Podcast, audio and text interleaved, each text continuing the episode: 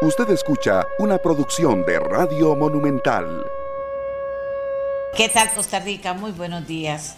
Bueno, eh, por lo menos aquí en San José, días llovidos, me informan que en Alajuela también, así que es un día con lluvia, amanece con lluvia.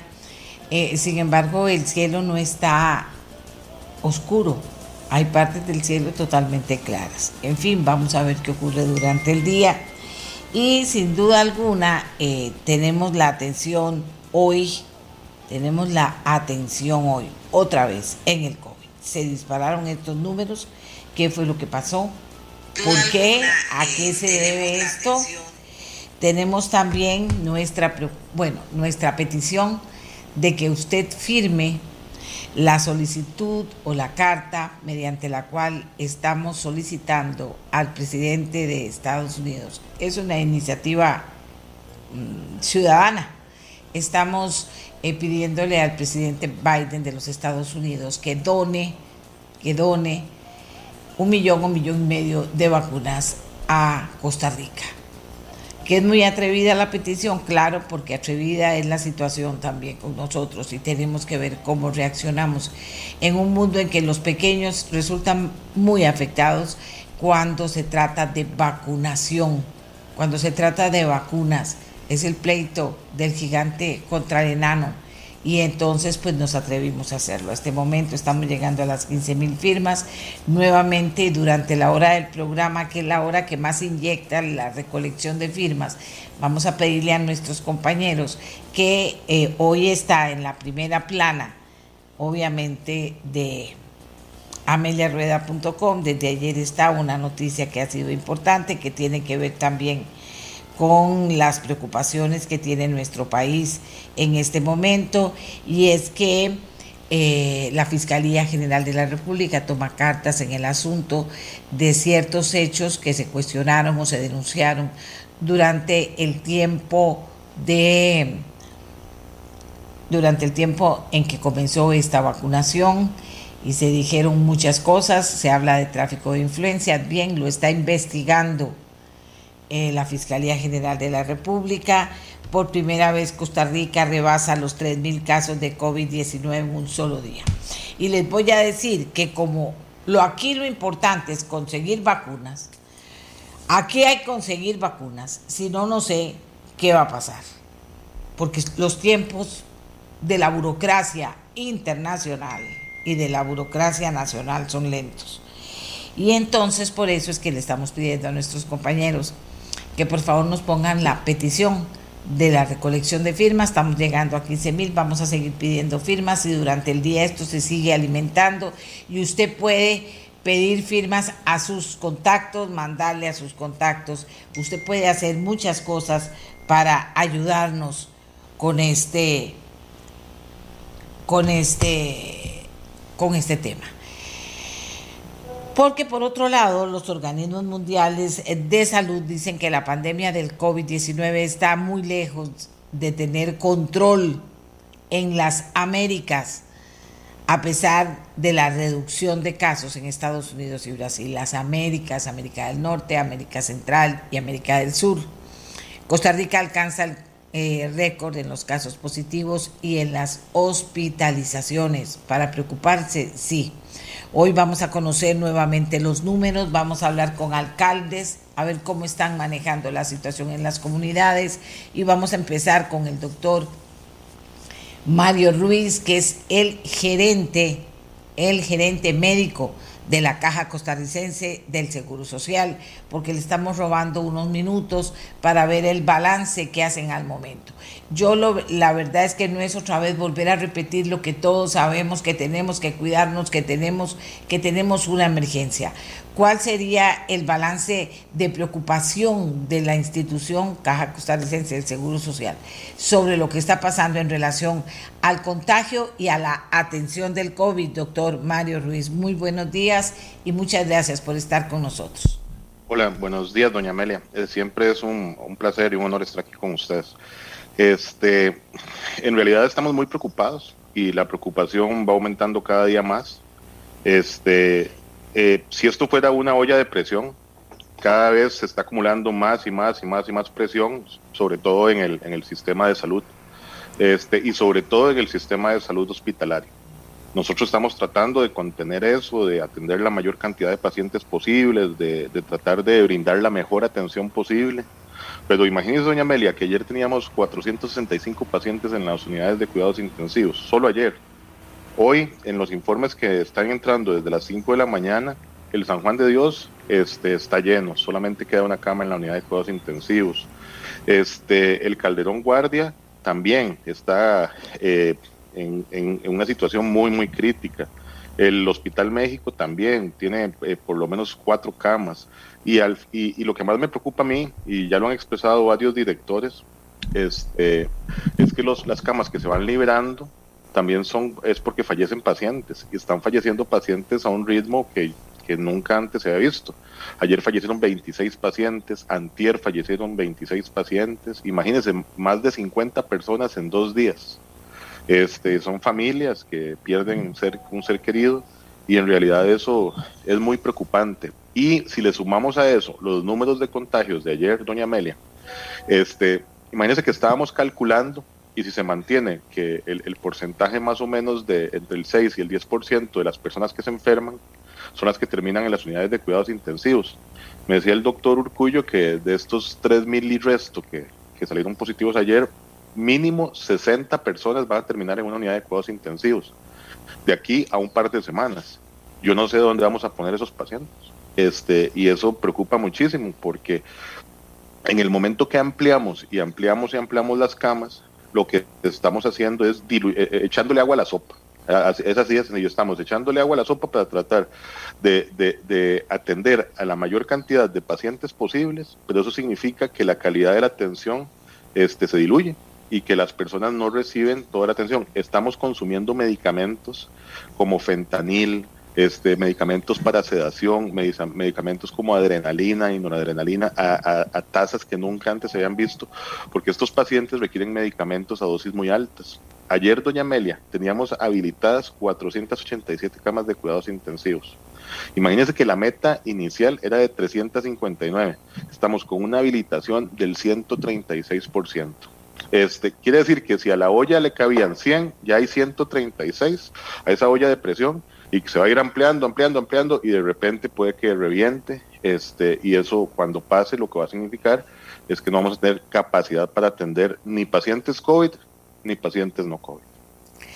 Doctor, le quiero hacer una pregunta muy concreta porque ayer, ayer eh, eh, eh, una diputada me puso una alerta en la noche y, pude investigar poco, por eso le quiero preguntar a usted. Antes quiero eh, pedirle un dato, digamos, o, hacerle una pregunta todavía más concreta. Eh, todos los días nos informan sobre las decenas de personas que están esperando una cama adecuada. ¿Ya hay un dato de cuántas personas fallecen esperando una cama adecuada, doctor?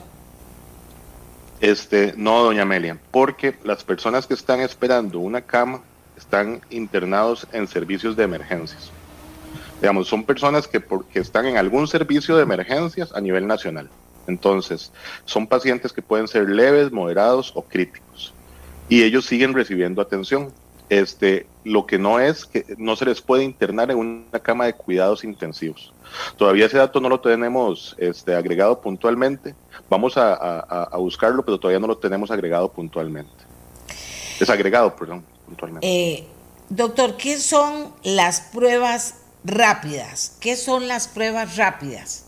¿Y para qué sirven? Hay diferentes tipos de pruebas para, para el COVID. Están las pruebas, las PCR, que son las más sensibles y las más específicas. Eso quiere decir que tienen, que si usted se hace una prueba PCR eh, y está con síntomas, la posibilidad de que las pruebas de falsos negativos eh, o falsos positivos es menor. Es más o menos de un 70 o un 80%. Están las pruebas de antígenos, que son menos sensibles, este, los resultados pueden estar más rápido, pero el protocolo especifica que si usted está con síntomas y se hace una prueba de antígenos y la prueba da negativo, hay que hacer una prueba de PCR para confirmar ese negativo. ¿Qué, Entonces, lo, eh, ¿qué, tan, qué tan, qué voy a decir, efectivas son? Hábleme de las pruebas de saliva. Este, las pruebas de saliva, doña Amelia, hay varios tipos. Este, hay unas que se están analizando eh, en conjunto con el Sendeis para ver si se pueden aplicar. Eh, como le digo, las mejores son las de PCR. Hay países, doña Amelia, como Francia, que han establecido campañas de testeo masivo, pero con pruebas de antígenos. Este, eso se está analizando en el Ministerio de Salud. Y finalmente, ¿para qué servirían estas pruebas, doctor? Si se define, que esto es algo que le compete al Ministerio de Salud, ¿verdad? Pero si, si se define el utilizar estas pruebas, que tiene sus pros y tiene sus contras, porque, como le digo, la posibilidad de falsos negativos es más alta, entonces hay que confirmarlo con una prueba de PCR si la persona tiene síntomas. Entonces, se podrían utilizar, por ejemplo, en, empresas, este, empresas privadas que, quieran hacer testeos a, sus funcionarios este, cada cierto tiempo. Por ejemplo, eh, nos, nos, explicaban que en Francia, en algunas empresas definen cada semana se le hace pruebas de antígenos a los funcionarios a través de salud ocupacional, por ejemplo. Este, y si alguien tiene síntomas y, y dio negativo, hay que hacerle una PCR.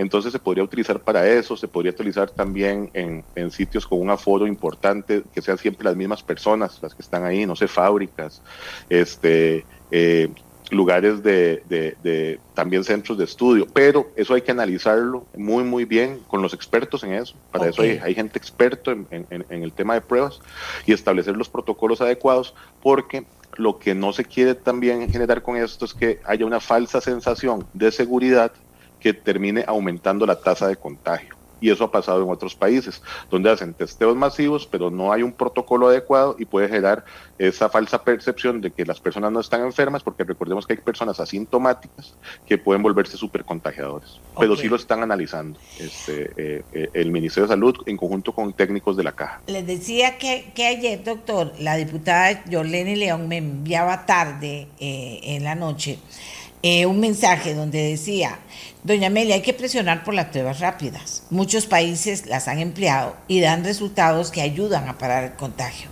¿Por qué la empresa privada no las trae y se compran? Si es que no hay presupuesto para que el Estado las adquiera, pues que las personas o las empresas las puedan comprar. Me remitía, me remitía al Twitter de Laura Brenes, que decía lo siguiente. Instituto de Investigaciones Farmacéuticas de la Universidad de Costa Rica ya desarrolló las pruebas de saliva.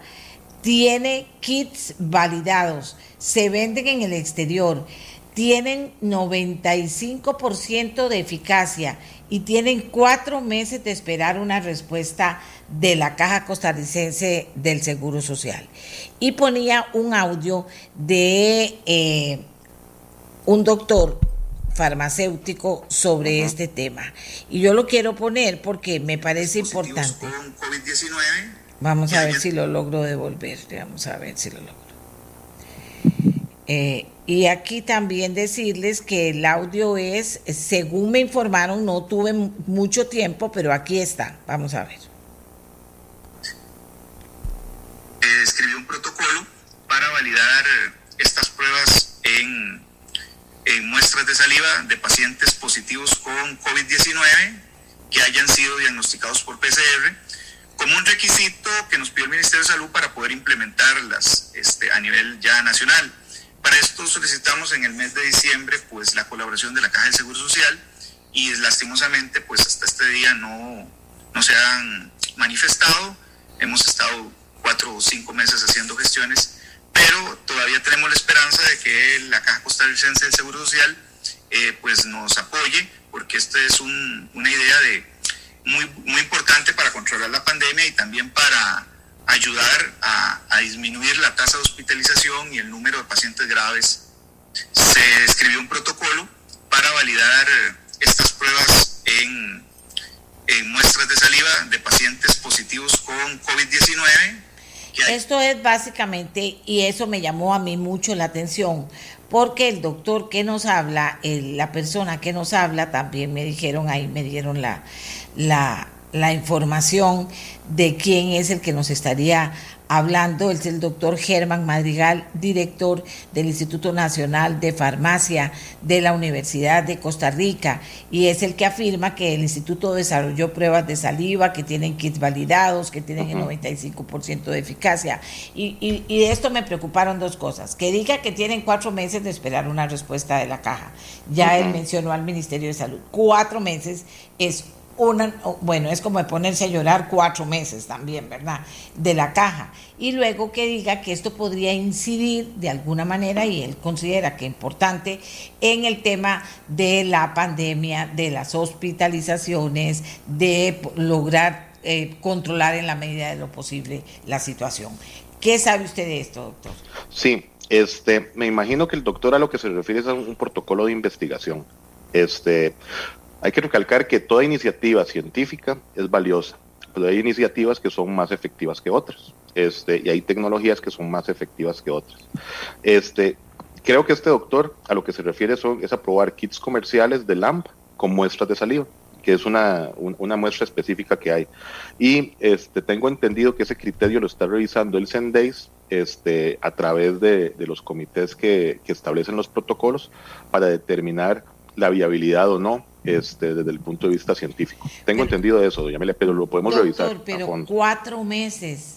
La universidad los tiene listo, lo entregó en diciembre cuatro meses. ¿Cuál es el sentido de urgencia? Si hubiera sido, digamos, eh, eh, si hubiera tenido incidencia, hubiera sido importante, más o menos, ya cuando nos tocaba esta pandemia hubiéramos tal vez tenido apoyos importantes. Porque si nadie me valora, finalmente, anoche hablé con muchos y nadie me valora qué peso tiene esto que hizo la Universidad de Costa Rica, que lo, lo tiene presentado, que está esperando una respuesta y que considera que podría ayudar. Y, y, hay, y hay otras, doña Amelia, porque son dos temas diferentes, muestras de saliva. Hay otras que sí se van a aprobar institucionalmente, que son eh, muestras de saliva con PCR, que son las muestras que yo le decía a usted que son más eh, sensibles, las que estábamos hablando al, al, inicio, este, y esas se van a aprobar en el Hospital México. Ya está en fase de preparación. Este, aquí lo que hay que establecer es que cuando se realicen este tipo de protocolos o este tipo de pruebas hay que apostar por lo que sea más seguro este, tanto para el paciente como para la institución. Entonces, este, y el Sendeis, eso es lo que está analizando. Eh, yo voy a hablar con ellos, el Sendeis, este, con el doctor Juan Carlos Esquivel, para ver cómo está ese, ese protocolo de las muestras de saliva de, de, la UCR y ver cuál es la efectividad y la validez de establecer ese tipo de estudios. Pero con urgencia, doctor, o sea que... Eh, claro que sí.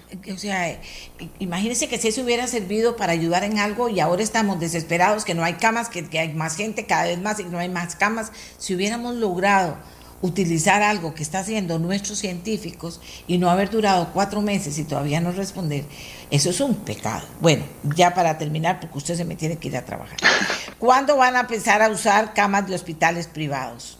Este sí, con las camas de hospitales privados, este, lo que se estableció a través de la Comisión Nacional de Emergencias y del Ministerio de Salud y en, base a criterio, nosotros ya emitimos un criterio este, parcial porque todavía falta determinar algunos aspectos, es que eh, si se utilizan va a ser cuando ya en la institución eh, no haya disponibilidad de camas. Pero hay o no hay, porque todo el tiempo nos dicen, ay Dios mío, no hay, no hay camas, no hay camas, no hay camas. A eso voy a, eso voy. Digamos, nosotros tenemos en estos momentos una situación muy, muy crítica, la más crítica que hemos visto en la historia con pacientes COVID. Más de mil 200 pacientes internados. Los hospitales privados tienen una cantidad limitada de camas de cuidados intensivos con una complejidad que también, este, yo sé que ellos han hecho lo mejor posible, pero es una complejidad limitada. Pero los hospitales privados sí nos pueden ayudar en pacientes no COVID con una complejidad entre leve y moderada. Es, es, decir, pacientes que tengan enfermedades como pie diabético, enfermedades como este, recuperarse de una cirugía, cosas no COVID. Entonces lo que establecimos es que ese sería la vía inicial este, ya se está estableciendo el mecanismo en conjunto con la Comisión Nacional de Emergencias y el Ministerio de Salud para comenzar a utilizarlas en el momento que ya se requieran esas camas no COVID y trasladar pacientes para utilizar esas camas. Pero, sí no sería cuatro meses, doctor, no cuatro meses, no cuatro meses. Es que no, señora, esa no, burocracia nos está matando. Eh, sí, eh, pero, pero esto es más rápido. Este, se está estableciendo a través del, de la comisión con el Ministerio de Salud. Este, nos va a dar un alivio pero es un alivio eh, temporal porque lo que tengo entendido que nos han ofrecido y, que ellos han logrado habilitar son más o menos 100 camas, pero algo es algo y nos va a beneficiar en algún momento. En pacientes no COVID. Yo sé, usted dice bien cuando dice es bienvenida todo el apoyo de, la, de los científicos, ahí tenemos apoyo de los científicos eh, y también de las personas que puedan ayudar. No, no, no, no decir que bueno, que es que es poquito, no, aquí todo suma, así lo entiendo yo, aquí todo suma y ya la empresa privada inclusive se ha puesto a la orden, ya se suman inclusive más farmacias y más hospitales para ayudar a la vacunación. Hablando de la vacunación, y yo aplaudo esta iniciativa de la empresa privada y de cuánta gente se atiende en los hospitales privados con, con éxito, pues, gente que tiene dinero, que tiene seguro, se atiende en los hospitales privados, se opera en los hospitales privados, sin bajarle ni un centímetro a la importancia que tiene la Caja Costarricense de Seguro Social. Nadie está diciendo eso. Siempre la he defendido absolutamente, sin, sin la mínima duda. ¿Cuándo van a definir algo para los 1.593 adultos mayores de la Unión que están todavía preocupados de si fueron vacunados o no por el funcionario suspendido, doctor? Sí, eh, con esto, doña Amelia, se está estableciendo un protocolo, ya está prácticamente listo, este, para dar una atención integral a estos adultos mayores. Este, eh, y con atención integral me refiero a, probablemente los vamos a llamar, vamos a explicarles a cada uno de ellos qué fue lo que pasó. Este, eh, hay que analizar, no siempre hay que hacer las pruebas de anticuerpos, este, eso también se lo vamos a explicar a cada adulto mayor. Ya cuando lo tengamos listo, que va a ser en, antes de finalizar esta semana, doña Amelia, vamos a establecer todos los parámetros de este protocolo y cuáles van a ser los mecanismos, pero sí eh, ha sido un protocolo elaborado en conjunto con la doctora Arguedas del Hospital este, de Niños, con inmunólogos expertos del Hospital este, México, del Calderón Guardia, este, con personal de bioética, la doctora Sandra Rodríguez nos ha ayudado este, para hacerlo de la forma más integral posible. Y este, probablemente para mañana ya está, va a estar este, la publicación de qué es lo que se va a realizar. Sí, porque yo quiero como hacer un llamado, doctor, a través suyo, que de verdad es una persona que presta atención a, las, a, las eh, posibilidades que se le plantean. Estamos hablando de pedir más vacunas, las ocupamos con urgencia, ocupamos vacunas, vacunas, vacunas y nadie me puede decir que no es cierto. Y que vengan de donde vengan, necesitamos vacunas. Estamos pidiéndole a Biden que nos done vacunas, el presidente le está pidiendo a Biden que nos preste vacunas, hay gente que ya ha establecido contactos, empresa privada y quiere tener también, ver si puede abrir una puerta para conseguir vacunas, pero no dentro de cuatro meses. Ay, ya, porque vea cómo va esto ya como va esto, nos preocupa demasiado. Entonces, doctor, para que dentro de cuatro meses o tres meses o dos meses, ojalá un mes, venga, eh, lográramos que vinieran vacunas eh, y resulte lo que le quiero preguntar es que estamos preparados para recibirlas y comenzar a vacunar de inmediato. ¿Se va a aceptar la, el ofrecimiento que hace la empresa privada de poner a disposición de este país y del sistema de vacunación, por ejemplo, las farmacias para que puedan, como Estados Unidos, para que puedan vacunar y todo? Todo eso se está moviendo, doctor, o vamos a esperar a ver si llegan las vacunas, cómo respondemos y se nos echan a perder las vacunas que lleguen. Este, sería un pecado que se echen a perder. Si llegan, sería un milagro. Y nosotros tenemos capacidad de almacenar hasta un millón de vacunas en los congeladores de ultra baja. Si llegaran esas vacunas, doña Amelia, la idea sería distribuirlas lo más pronto posible. Y como usted dice, todo suma. Y ahí, este, eh, si tenemos que sentarnos con el sector privado para distribuir esas vacunas, yo estoy seguro que los hospitales privados van a colaborar. Ya se ofrecieron, ya se ofrecieron, doctor. Exactamente. Yo estaba en contacto con los directores de los hospitales privados. Se lo ofrecieron al presidente de la República. Y, y, toda la ayuda sería bienvenida y esto lo tenemos que resolver entre todos. Y aquí hay algo muy, muy importante que yo tengo que, recalcar y reconocer de todo el sector privado, es que eh, ellos han tratado de ser parte de la solución y eso, y eso es muy importante y nosotros se los agradecemos muchísimo.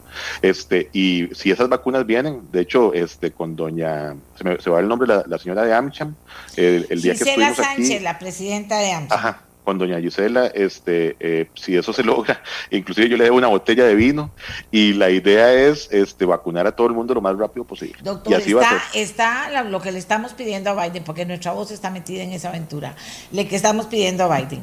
Está lo que el presidente está pidiendo prestado a Biden también por otro lado. Está el tema de la vacuna rusa Está, hay muchos temas, doctor, no es cuestión de un milagro. ¿Usted no cree, digo con todo respeto, que podríamos gestionar más rápido esto, porque la burocracia internacional es igual de lenta que la burocracia nacional, que la burocracia? Eh, tanto que la gente le dice la burocracia, o sea, no hay manera. Entonces, ¿usted no cree que debemos movernos más en aras de poder conseguirlo? No hablar de un milagro como si fuera un imposible. estoy seguro, doña Amelia, que, y esto me consta, el doctor Yorka, el, embajador en Washington, está gestionando eso 24/7. De hecho, hemos tenido conversaciones. Y con Rusia también, ya lo está gestionando ahí ya se escapa del ámbito de, lo que yo le pueda responder. Eso habría que preguntárselo al Ministerio de Salud, doña Mel. Este, porque no, ahí sí, de, de, lo de Estados Unidos sí sé porque he hablado con el doctor York y sé que él está trabajando en eso 24/7. Bueno, qué dicha, porque, porque nos, nos acerca. Nosotros seguimos recogiendo firmas, ¿verdad? Eh, si los compañeros de ameliarueda.com, llevamos 15 mil en dos días, doctor, o sea, en día y medio prácticamente. Y hay que eh, firmar, eh, todos tenemos que firmar. Bueno, firmen, firmen, porque yo quisiera que fuera un millón de personas que firmara y que le pidiéramos a Biden que nos done un millón un, o un millón y medio de vacunas. No es cuestión de milagro, es cuestión de acción, de pellizcarse y de ponerse Dios. Claro, con la ayuda de Dios, no te voy a desconocer tampoco, que, que, hay, que rezar no viene nada mal en estas situaciones, nada mal. Más ahora en esta situación nada mal, sí señor, yo estoy de acuerdo con usted, no viene nada mal pero, pero, pero sí que hay que, que gestionar, doctor. Hay, hay, gente, yo no sé, siento una traba, siento una traba. Si hay vacunas allá, toquemos la puerta. Si hay vacunas, vacunas allá, toquemos la puerta. Si, si, si, si hay que hablar con Biden, hablemos con Biden. Si hay que moverse, movámonos. Y nosotros de como lo que podemos hacer es pedirles que firmen para que esa carta se firme lo más, eh, con el mayor número posible y de verdad va a llegar a Biden porque ya tenemos el camino caminadito para que llegue a Biden ¿Y por qué Biden? Bueno, porque él es el que tiene las vacunas para podernos donar, él es el que las tiene y él es el que decide. Pero por otro lado está la vacuna rusa también, y ayer inclusive alguien mencionaba la vacuna china. Están todas ahí, eh, pero lo que yo siento es que tenemos como una aprensión a hacerlo. Y, y, ya, le, ya, ya, ya como país hicimos lo que se podía hacer para decirlo en positivo, pero hay muchas cosas que yo siento que no estamos haciendo, doctor, con el tema de conseguir vacunas.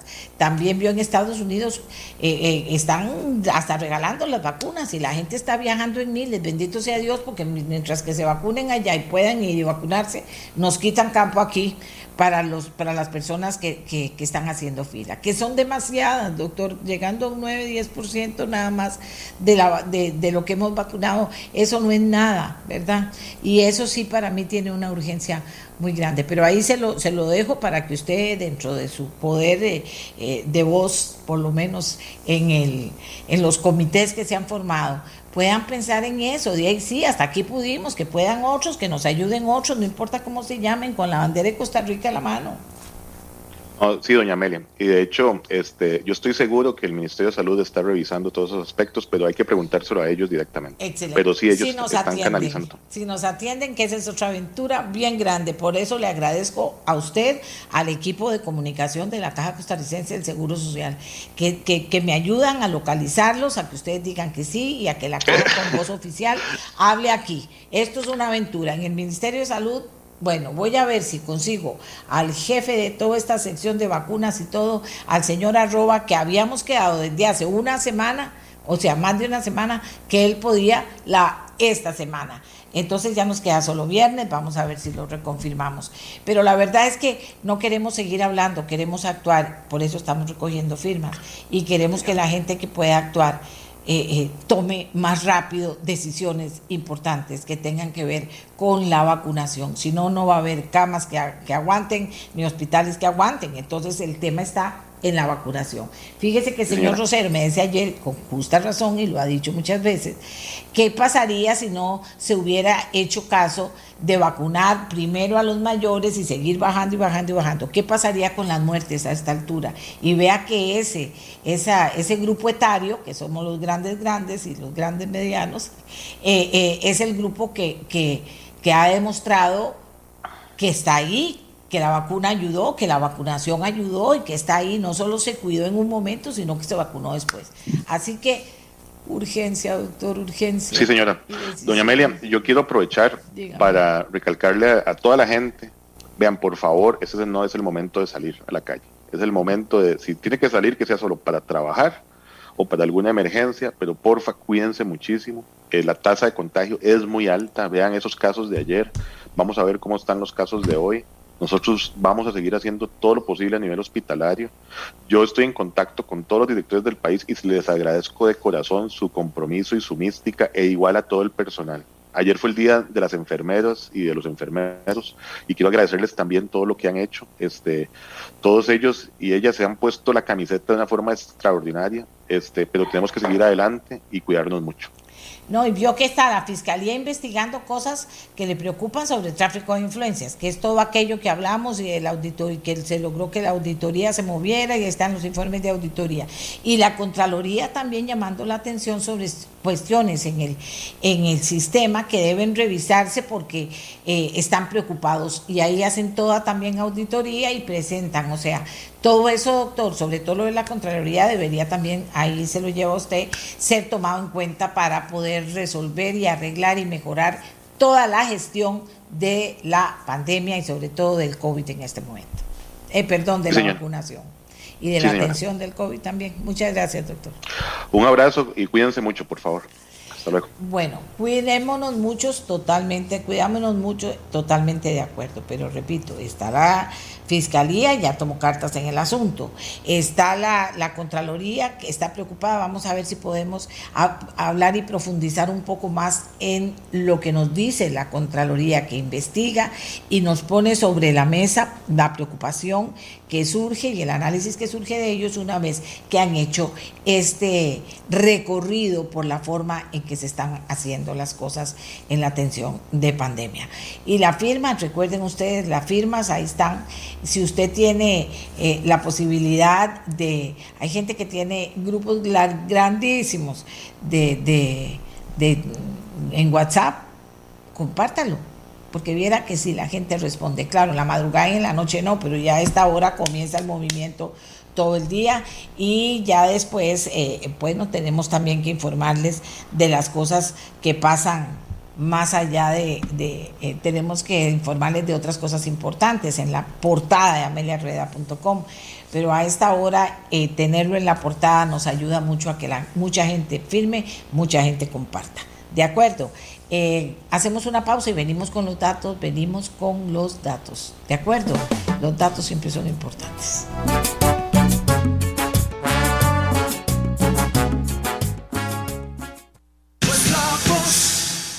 Amigos y amigas, tanta gente en política que está hablando de la convención y de la mayoría para decir que la convención no puede ir en este momento. Las convenciones no pueden ir en este momento. Aquí me acaba de llegar la juventud de la Unidad Social Cristiana con el mismo llamado de que no es momento para eso, pero será tema que analizaremos en otra oportunidad. Estamos a la espera precisamente que los partidos tomen las decisiones tal cual lo ha establecido el Tribunal Supremo de Elecciones. Eh, cuatro meses es demasiado tiempo. Cuatro meses, cuatro meses. Cuatro meses para estudiar algo en plena urgencia. El sentido de urgencia hay que revisarlo. Y hay que revisarlo desde la educación, desde todo, desde que somos bebés. El sentido de urgencia se necesita cuando las cosas se salen de cauce. El sentido de urgencia se necesita para prevenir los datos que nos están dando, por ejemplo, del Observatorio del Desarrollo de la Universidad de Costa Rica, no es para que nosotros nos tomemos un café hablando y digas, ves qué barbaridad, ay, qué barbaridad, y cómo pasó esto en la abuelita y cómo pasó esto en el otro lugar. No, es para que los usen y para que se pueda prestar atención a lo que los datos nos vienen diciendo, de cuáles son los lugares donde hay más contagio, de cómo se viene creciendo el contagio en tal o cual lugar, bueno, qué se puede hacer o no se puede hacer nada, o lo vamos a hacer en cuatro meses no sé. Pero ya está listo Agustín Gómez Meléndez, él tiene una maestría, es coordinador de estadísticas del Observatorio del Desarrollo y todos los días nos ayuda con los datos. Así que le vamos a pedir a él que nos ubique, que nos ubique en qué está pasando con un tema de que ayer se decía que venían, que no se, que estaban, estábamos entre los 1500, un poquito, un poquito para acá, un poquito, un poquito para arriba, un poquito para abajo, y de repente se viene y estamos en 3100 y resto. Y que eso de alguna manera le vamos a preguntar a don Agustín cómo se puede interpretar si los números estaban, o las tendencias o los números estaban planteando otra cosa, qué fue lo que pasó ahí. Buenos días, Agustín. Muy buenos días, doña Amelia, y a todos los que nos escuchan, un saludo cordial. Sí, efectivamente, el, el dato de ayer era un dato que no habíamos esperado o esperábamos en otro momento. Eh, habían estimaciones y proyecciones que indicaban que en algún momento íbamos a llegar a un valor similar a estos o inclusive superior, pero eh, la tendencia de los últimos días venía marcando es otro patrón. De hecho, en en algún momento también habíamos comentado sobre la estabilización de la tasa de reproducibilidad, que es este indicador que nos indica, digamos, que, que tanta, que tan rápido se puede estar contagiando una generación a otra. Eh, nos había indicado que podríamos estar eh, quedando en un reporte entre los 2.300 a 2.500. Efectivamente hay que analizar el dato de ayer de estos 3.173 con mucho cuidado y cautela y esperar los reportes por lo menos del día de hoy y del día de mañana. ¿Por qué? Eh, eh, Porque eso, eso, nos va a marcar una tendencia, doña Amelia. Sí, eh, ese, ese, esos 3.100 y resto, ¿a qué días corresponden?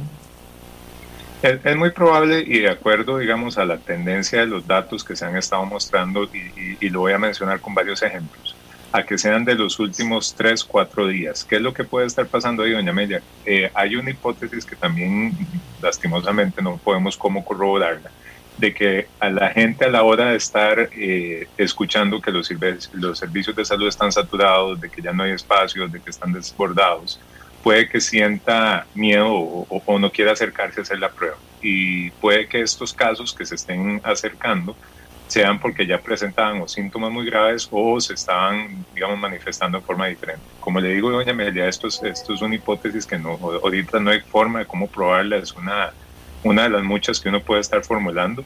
Otra puede ser inclusive que eh, estos casos que se hayan estado acercando correspondan a un, a un rezago de, los casos del, del, feriado de la semana pasada o del fin de semana, pero sin duda, digamos, sí podría eh, evidenciar una, un posible cambio en el patrón. Esperemos que ese no sea el escenario y que el día de hoy se vuelva a estabilizar en, los valores que veníamos reportando. También es importante que los que nos escuchan entiendan que los cambios en los reportes epidemiológicos de por lo menos desde el 24, del 14 de abril, los días miércoles generalmente se reportan un, o hay un incremento en la cantidad de casos. ¿Y por qué ¿Eso es qué quiere decir? Si nosotros, si nosotros analizamos ese, ese patrón antes, ese incremento se daba los días eh, martes o los días lunes. ¿Por qué?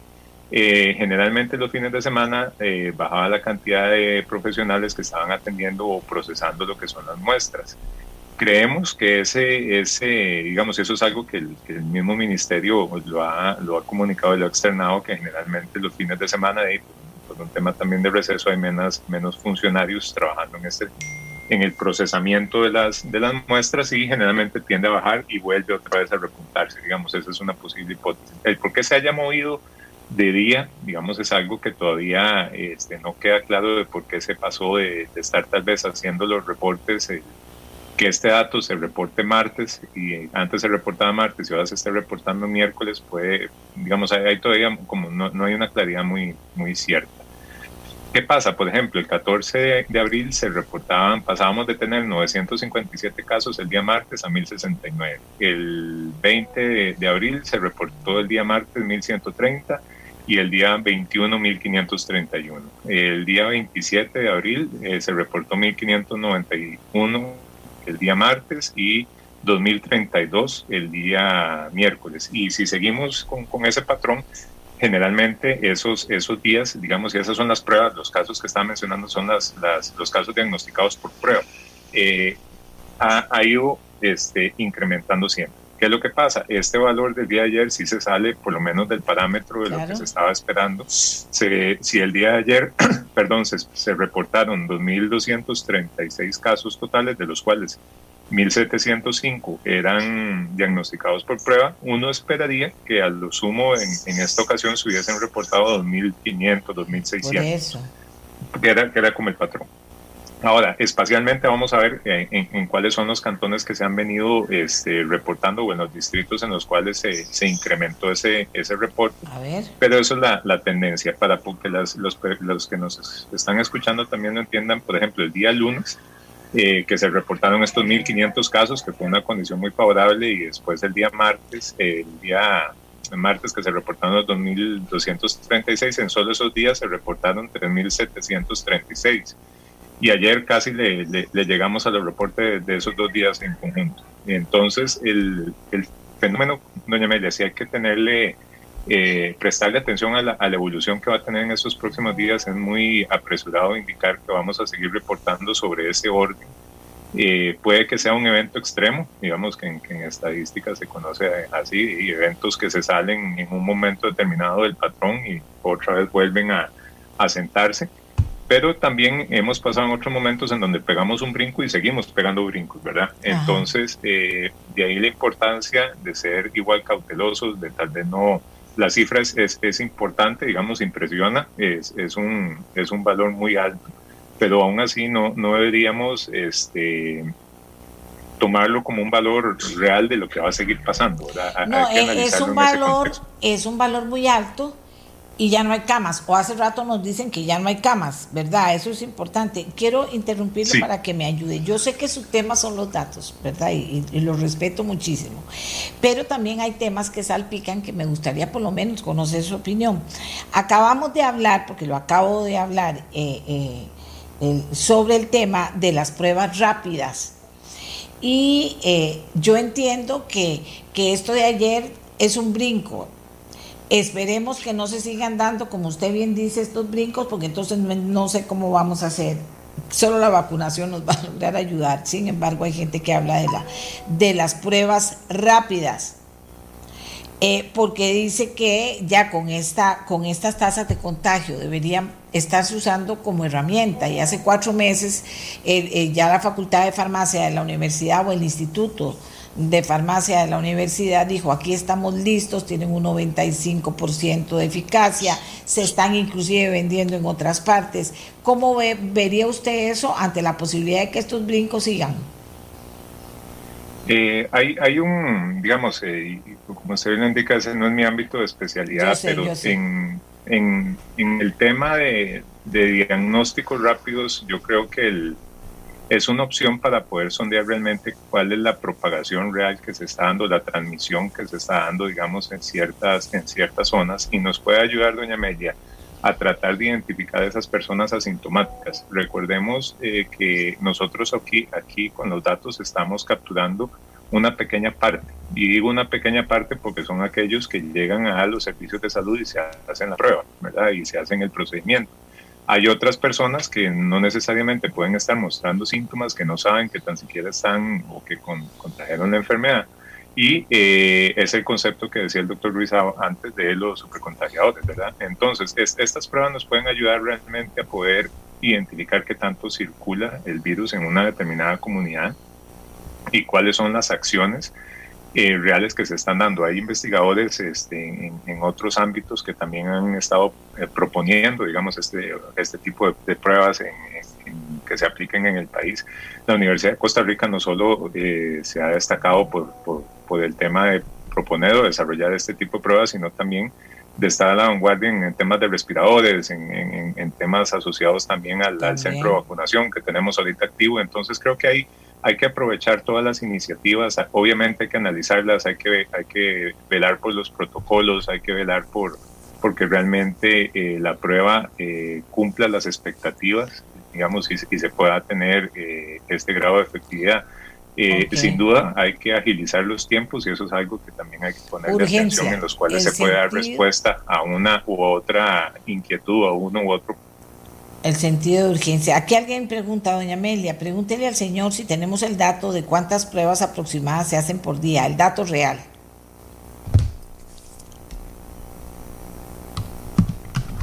Agustín.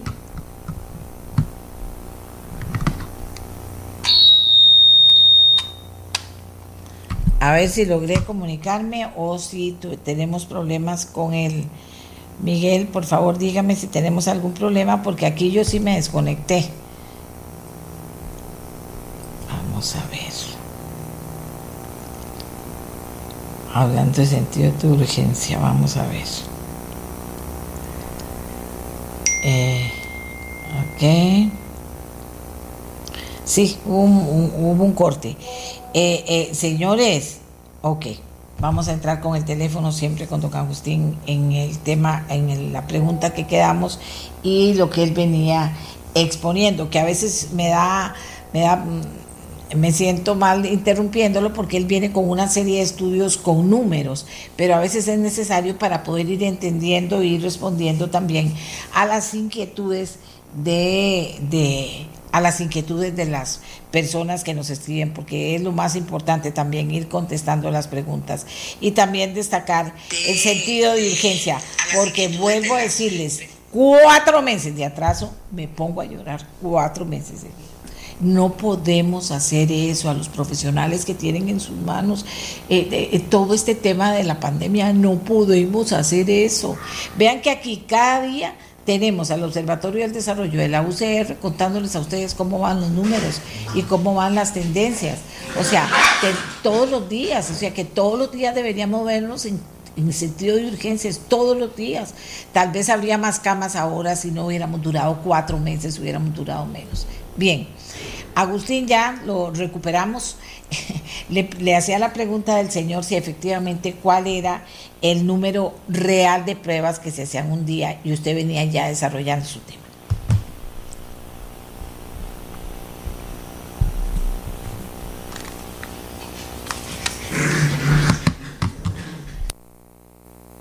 Aló.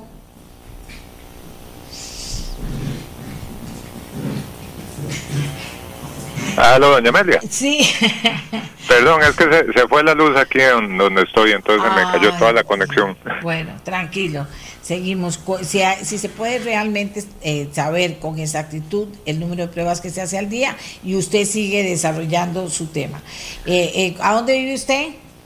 En San Lorenzo, en San Joaquín de Flores, doña Amelia. Oiga, Fuerza y Luz, San Lorenzo, San Joaquín de Flores, pónganle atención a eso. Adelante. Sí, eh, como, le, como le estaba comentando, las, las pruebas sirven para, para hacer ese tipo de análisis y poder detectar rápidamente el tema de la, de la propagación. Por ponerle un, un ejemplo, doña María, las que se están realizando por por el tema de las que las personas acuden en los últimos en los últimos siete días el país reportó cerca de 56.678 pruebas digamos que se han estado realizando eso eso significa un promedio de 7.954 pruebas diarias. En otros momentos esa cifra era mucho menor. Inclusive hemos llegado a tener eh, más de 10.000 pruebas tramitadas en, en un solo día y eso fue el, el primero de este mes. Entonces, el, uso de otras herramientas complementarias lo que puede es ayudar a alertar a aquellas personas que tal vez eh, no son conscientes de que tienen el, virus a través de testeos masivos y poder generar, digamos, algún tipo de contención claramente hay que tener presente lo que decía el, doctor Ruiz, de que el que yo salga este, positivo o negativo tiene una repercusión en función del método y se necesita otro tipo de acompañamiento, pero también no, no, no se debería generar esa, esa falsa, digamos, sensación de que al realizarme una de estas pruebas rápidas y ya no tengo el virus, entonces puedo hacer lo que yo generalmente hacía antes de la pandemia y este tener una vida dentro de, lo que se podía normal. Entonces, e, ese es un factor desde, desde mi opinión que es, que es importante hacerlo. Otros expertos también ya lo han, lo han indicado de, de tener la posibilidad de estos, de estos testeos masivos y sondear ciertas áreas en específica en donde que yo eh, tenga la libertad o que yo tenga la libertad de ir y si es privado pues yo pago y la tengo y tengo mi, mi, mi y puedo tomar medidas conmigo con mi casa con todo también Correcto, yo creo que ahorita el tema también de, la autorresponsabilidad es algo que se tiene que, que tener claro. Eh, es un momento en donde yo tengo que velar por si realmente si tengo síntomas, si tengo, eh, si me siento con la garganta o si presento alguno de los síntomas, eh, ya es una señal de alerta en función de qué, que si tal vez yo no he salido de mi casa y tengo esos síntomas, puede que sea un resfrío normal, ¿verdad? Pero si yo he tenido que salir o he tenido que estar moviéndome o he tenido que hacer algún tipo de desplazamiento, y ya me entra la duda, ¿me habré contagiado o no? Porque lastimosamente la, la forma en, en, que la transmisión comunitaria funciona es donde ya se pierde el control de dónde yo me estoy contagiando y cómo me estoy contagiando. Entonces, empezar a reconstruir esa esa ruta de, mira, fui al súper, fui a la pulpería, fui al banco, fui a la estación de gasolina, en fin, en cualquiera de esos lados, pudo haber sido. Entonces, e, e, ese es el factor que hace y que nos que nosotros estemos ahorita en una transmisión comunitaria en donde ya se perdió el rastro. Entonces, asociado a eso, creo que eso podría ser una herramienta importante para poder eh, diseñar tal vez el concepto de políticas públicas asociadas a ciertos lugares o a ciertos cantones en donde ahorita se está presentando una alta transmisión del virus, por ejemplo. Excelente, sigamos adelante con su análisis. Sí, de, hecho, doña Amelia, hay, hay, un tema también muy triste que es el, concepto de los fallecimientos. Eh, dos días seguidos se han reportado 26 fallecimientos, tanto el día 11 y el día de ayer, eh, lo cual es una cifra eh, que ha estado en aumento. La semana pasada el promedio andaba por cerca de 16, 17 fallecimientos hace, hace un par de semanas y ahorita anda por el orden de los 21, 21 tirando ya casi a 22. Entonces, este crecimiento sí es importante prestarle atención y ahorita, digamos, voy a hacer un poco mención a eso, porque es, es, es de vital importancia entender cuál es la complejidad de las personas que están falleciendo ahora con las que estaban falleciendo antes, porque el demográfico que está entrando a los sistemas de salud es diferente. Entonces, eso es de, de prestarle atención. La tasa de reproducibilidad, doña Amelia, claramente con los datos del día de ayer volvió a subir. Es, hoy está de nuevo, a, digamos, hoy, hoy amanece con un valor de 1,11. ¿Eso qué quiere decir? Que 100 personas contagian a 111. Eh, nosotros estábamos o habíamos tenido un valor muy cercano a ese el 5 de mayo y del 5 al 11 la tasa había empezado a tener un comportamiento hacia la baja y había estado muy muy cercano. De hecho, el, día de ayer habíamos hablado que era 1,06, estaba muy cercano a 1. Pero, digamos, obviamente estos picos hacen que la que la que la intensidad o la fuerza de la tasa se vuelva se vuelva a disparar. Tendríamos que visualizar y por eso también es importante analizar los datos del, del día de mañana para poder comprender eh, cómo se estaría comportando. Con respecto a las hospitalizaciones, doña nosotros tenemos un modelo que trata de, ver cuál sería el comportamiento de las hospitalizaciones para los próximos días. El, el modelo, para que los que nos están escuchando entiendan, el día de ayer teníamos eh, registrados 1.320 personas en los servicios de, de, de hospitalización. De esas, de esa había una una cantidad este, importante que estaban en, en la unidad de, de, cuidados intensivos, que eran 800, eran 487 y en salón 833 el modelo lo que nos arrojaba era que para ayer íbamos a tener 1.335, entonces esas pequeñas diferencias nos hacen decir que es un modelo relativamente confiable, con un margen, digamos, este muy sencillo, pero con el volumen de casos que están entrando, doña es muy probable que en dos días ya superemos los 1.400, eh, inclusive dentro de cinco días o dentro de cuatro días, perdón, estaríamos en el orden de los 1.500 personas en los servicios de hospitalización.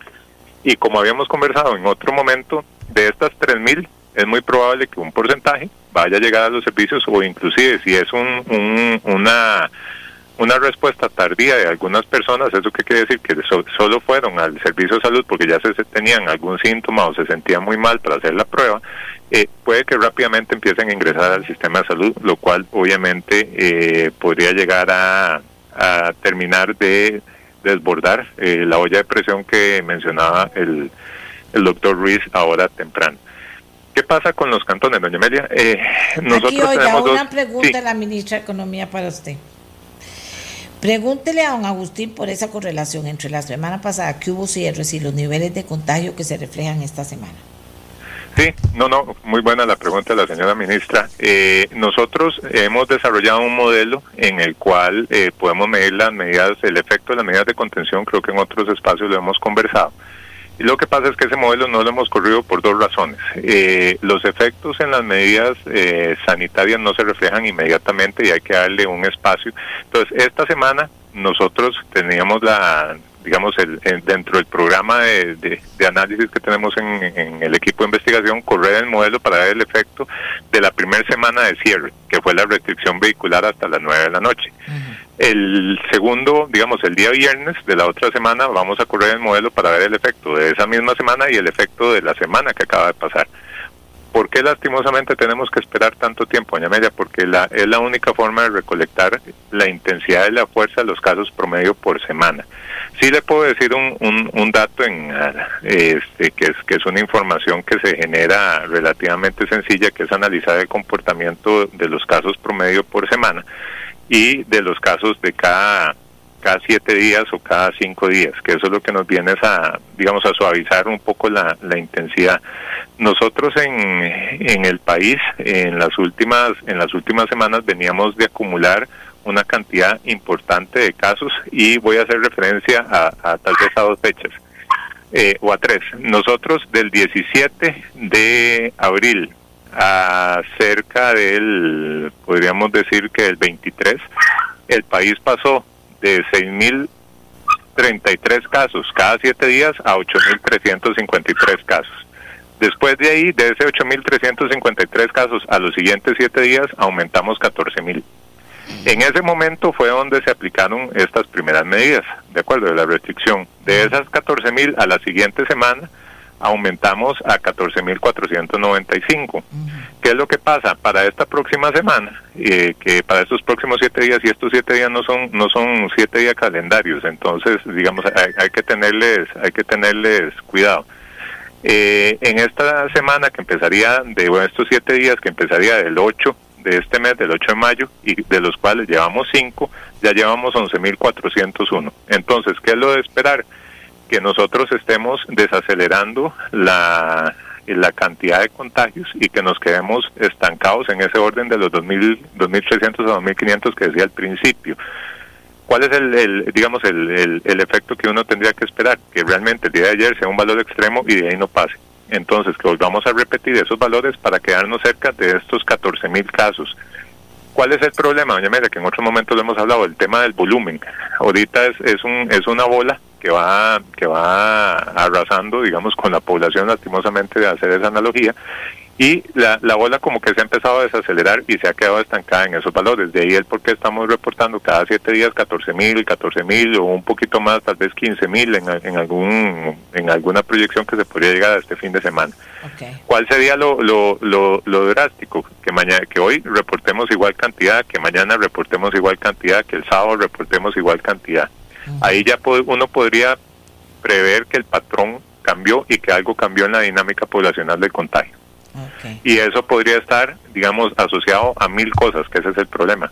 Nosotros sí, sí estamos con la mayor este, disposición de, de, poder hacer las actualizaciones. Las actualizaciones de, por ejemplo, las medidas de contención las tendríamos que hacer el día viernes en la noche para sábado, porque es cuando se levantan todos los datos que ocupamos para poder hacer la estimación. Entonces, tal vez el, eh, si, si, si, todo corre y todo sale bien, podríamos estar conversando en algún momento de la otra semana sobre esos efectos. Excelente. Y podríamos invitar también al, al, doctor Warner Rojas para que nos, nos explique ya con detalle cuáles son esas medidas que junto con él es que venimos desarrollando estos modelos. Excelente. Eh, con respecto a los a los casos que se están dando por por cantón, nosotros sí sí hacemos dos dos dos acumulados un acumulado que llega hasta el día 11 y un acumulado del día, obviamente del día de ayer, que sería este, los casos desde el día 5 de mayo hasta el día 11, que ese es un, un análisis que siempre hacemos todas las semanas, y después le sumamos los casos del día de ayer. Por ejemplo, si nosotros nada más tomamos en cuenta, eh, y aquí voy a mencionar tal vez los primeros cinco cantones para no, para no bombardear muchos datos, Eh, la, el Cantón de San José en el periodo del 5 al 11 acumuló eh, 1.305 casos nuevos y el día de ayer reportó 239. Eso nos da 1.544 casos para el periodo. Eh, Alajuela, que es el que le sigue, reportó 1.385 y ayer reportó 201.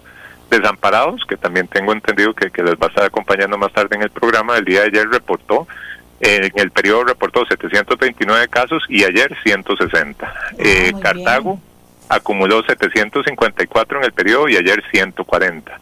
Pérez de León reportó 525 y ayer 129.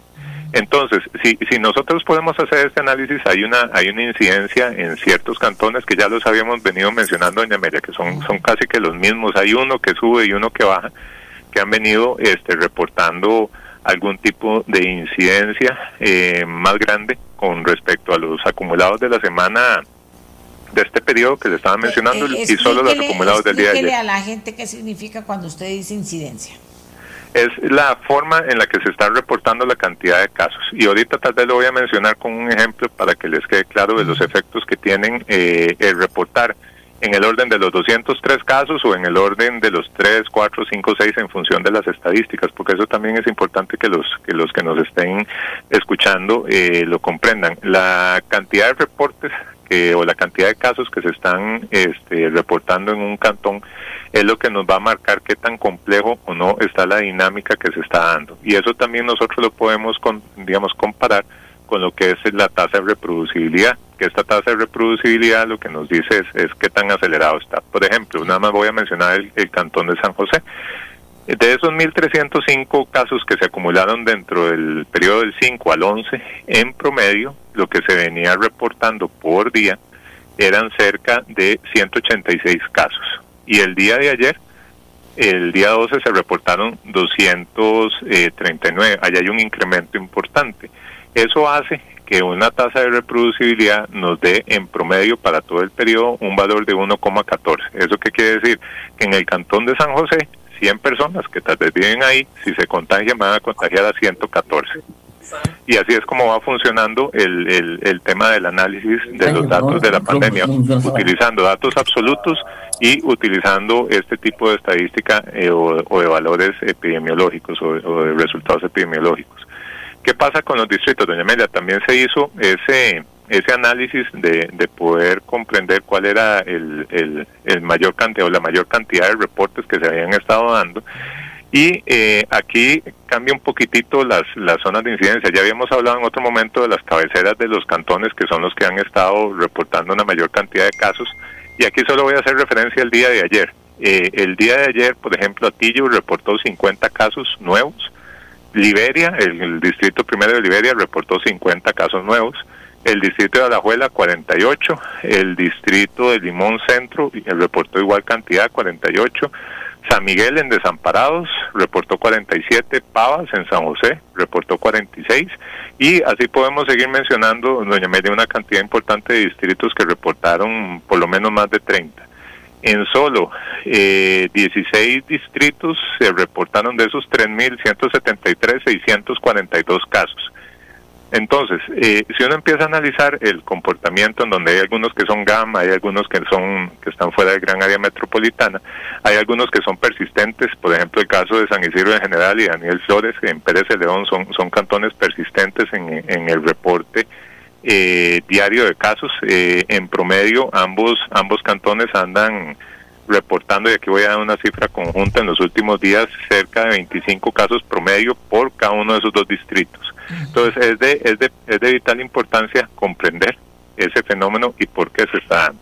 Y una forma también sencilla de hacer esa relación es eh, comentarlo en función de un cantón que también es, es pequeñito, es de reciente creación, que es Río Cuarto. Hoy tenemos al, alcalde de Río Cuarto. Ajá, Río Cuarto tiene una, una, una particularidad. Al ser de reciente creación, eh, la dinámica de la población de esos distritos que se componen, que es Río Cuarto, Santa Rita y Santa Isabel, si mal no me equivoco, Eh, nosotros calculamos una estadística general eh, que es la morbilidad por cada mil habitantes. ¿Eso qué quiere decir? De todas las personas que se han infectado, que han tenido el virus, ¿cuánto representa eso por cada mil habitantes que hay ahí? Aquí tenemos que tener claro, doña Amelia, que, el cantón de, de Río Cuarto, la población estimada para el, para el 2020, de acuerdo a las proyecciones del Instituto Nacional de Estadística y Censo, nos arroja que pueden haber 15.484 habitantes. De esos 15.484 habitantes uno saca una relación por cada uno de los distritos. ¿Eso qué quiere decir? ¿Cuántos casos acumulados hay para Río Cuarto? ¿Cuántos casos acumulados hay para Santa Rita? ¿Cuántos casos acumulados hay para Santa Isabel? Y de ahí uno puede sacar esa morbilidad. Entonces, podríamos decir que en Río Cuarto la morbilidad por COVID es de 65 casos por cada mil habitantes, en Santa Rita es de 27 por cada mil habitantes y en Santa, en Isabel es de 12 por cada mil habitantes, en donde, por ejemplo, en Río Cuarto tendríamos una población estimada de 5.800 personas, en Santa Rita de 4.800 y en Santa Isabel una, una cifra similar. Pero si nosotros analizamos los datos del, del reporte este, epidemiológico que se, que se genera sobre, sobre ese cantón y empezamos a analizar cuál ha sido el, el comportamiento en los últimos en los últimos días Río Cuarto del 5 al 11 ha reportado en promedio una cantidad eh, de 33 casos, lo cual significa que en promedio son cuatro casos por por día. Pero esos cuatro casos, cuando uno hace la relación por población, es donde se, se empieza a ver si hay una incidencia alta o no para poder determinar un posible foco de propagación en función de la, de la estructura poblacional que tiene ese cantón. Entonces, con eso, doña María, le quiero decir que los análisis que uno tiene que tomar en cuenta para poder contextualizar un cantón o una región es un cúmulo de indicadores y un cúmulo de variables para poder dar un contexto. Y sobre ese contexto uno tiene que también entender el por qué, por ejemplo, la tasa de reproducibilidad para ese cantón al día de ayer era de, eh, de 2,31. ¿Eso qué quiere decir? Que cada 100 personas contagiaban cerca de, 100, de, 131, de 231 personas más. Eso no es una cifra para alarmar, no es una cifra, digamos, este, que, pero es una cifra que nos ayuda a entender que, ojo, ahí el patrón puede que esté cambiando. Por ejemplo, el día 11 se reportaron, el día 10 se había reportado solo un caso. El día 11 en Río Cuarto, el día 11 a nivel de Cantón, el día 11 se reportaron 6 y el día 12 se reportaron 8. Entonces ahí podemos estar viendo si es un foco, digamos si es algo que está muy focalizado en alguna zona porque tenemos información por distrito, o si es un comportamiento eh, como el nacional, que es un valor extremo que se reportó en un día porque hubo ciertas características y después se vuelve a digamos, este, a estabilizar. Lo mismo podríamos hacer con, inclusive con el Cantón de Escazú o, la o la Juelita, que también van a estar, tengo entendido ahí más adelante en el programa, en donde los reportes lo que nos indican es que, por ejemplo, del periodo del 5 al 11, el Cantón de Escazú reportó 230 casos, mientras que el Cantón de Alajuelita acumuló 310. El día de ayer, ambos cantones reportaron 62 casos el eh, Escazú y 61 casos a la abuelita. Y eh, así, así podríamos hacer el análisis con todos los, los cantones, doña Amelia. Lo importante es que los que nos están escuchando también entiendan que no hay que irnos necesariamente por un valor absoluto, un valor grande, esos valores asustan, somos conscientes de que es un valor que nunca habíamos tenido en el país, pero también hay que entender cómo cuál, cuál es la dinámica de esos valores dentro de mi zona de acción o dentro de mi ámbito de, de, donde vivo, en San Joaquín de Flores, en Heredia Centro, en Limón, en Liberia, ¿verdad?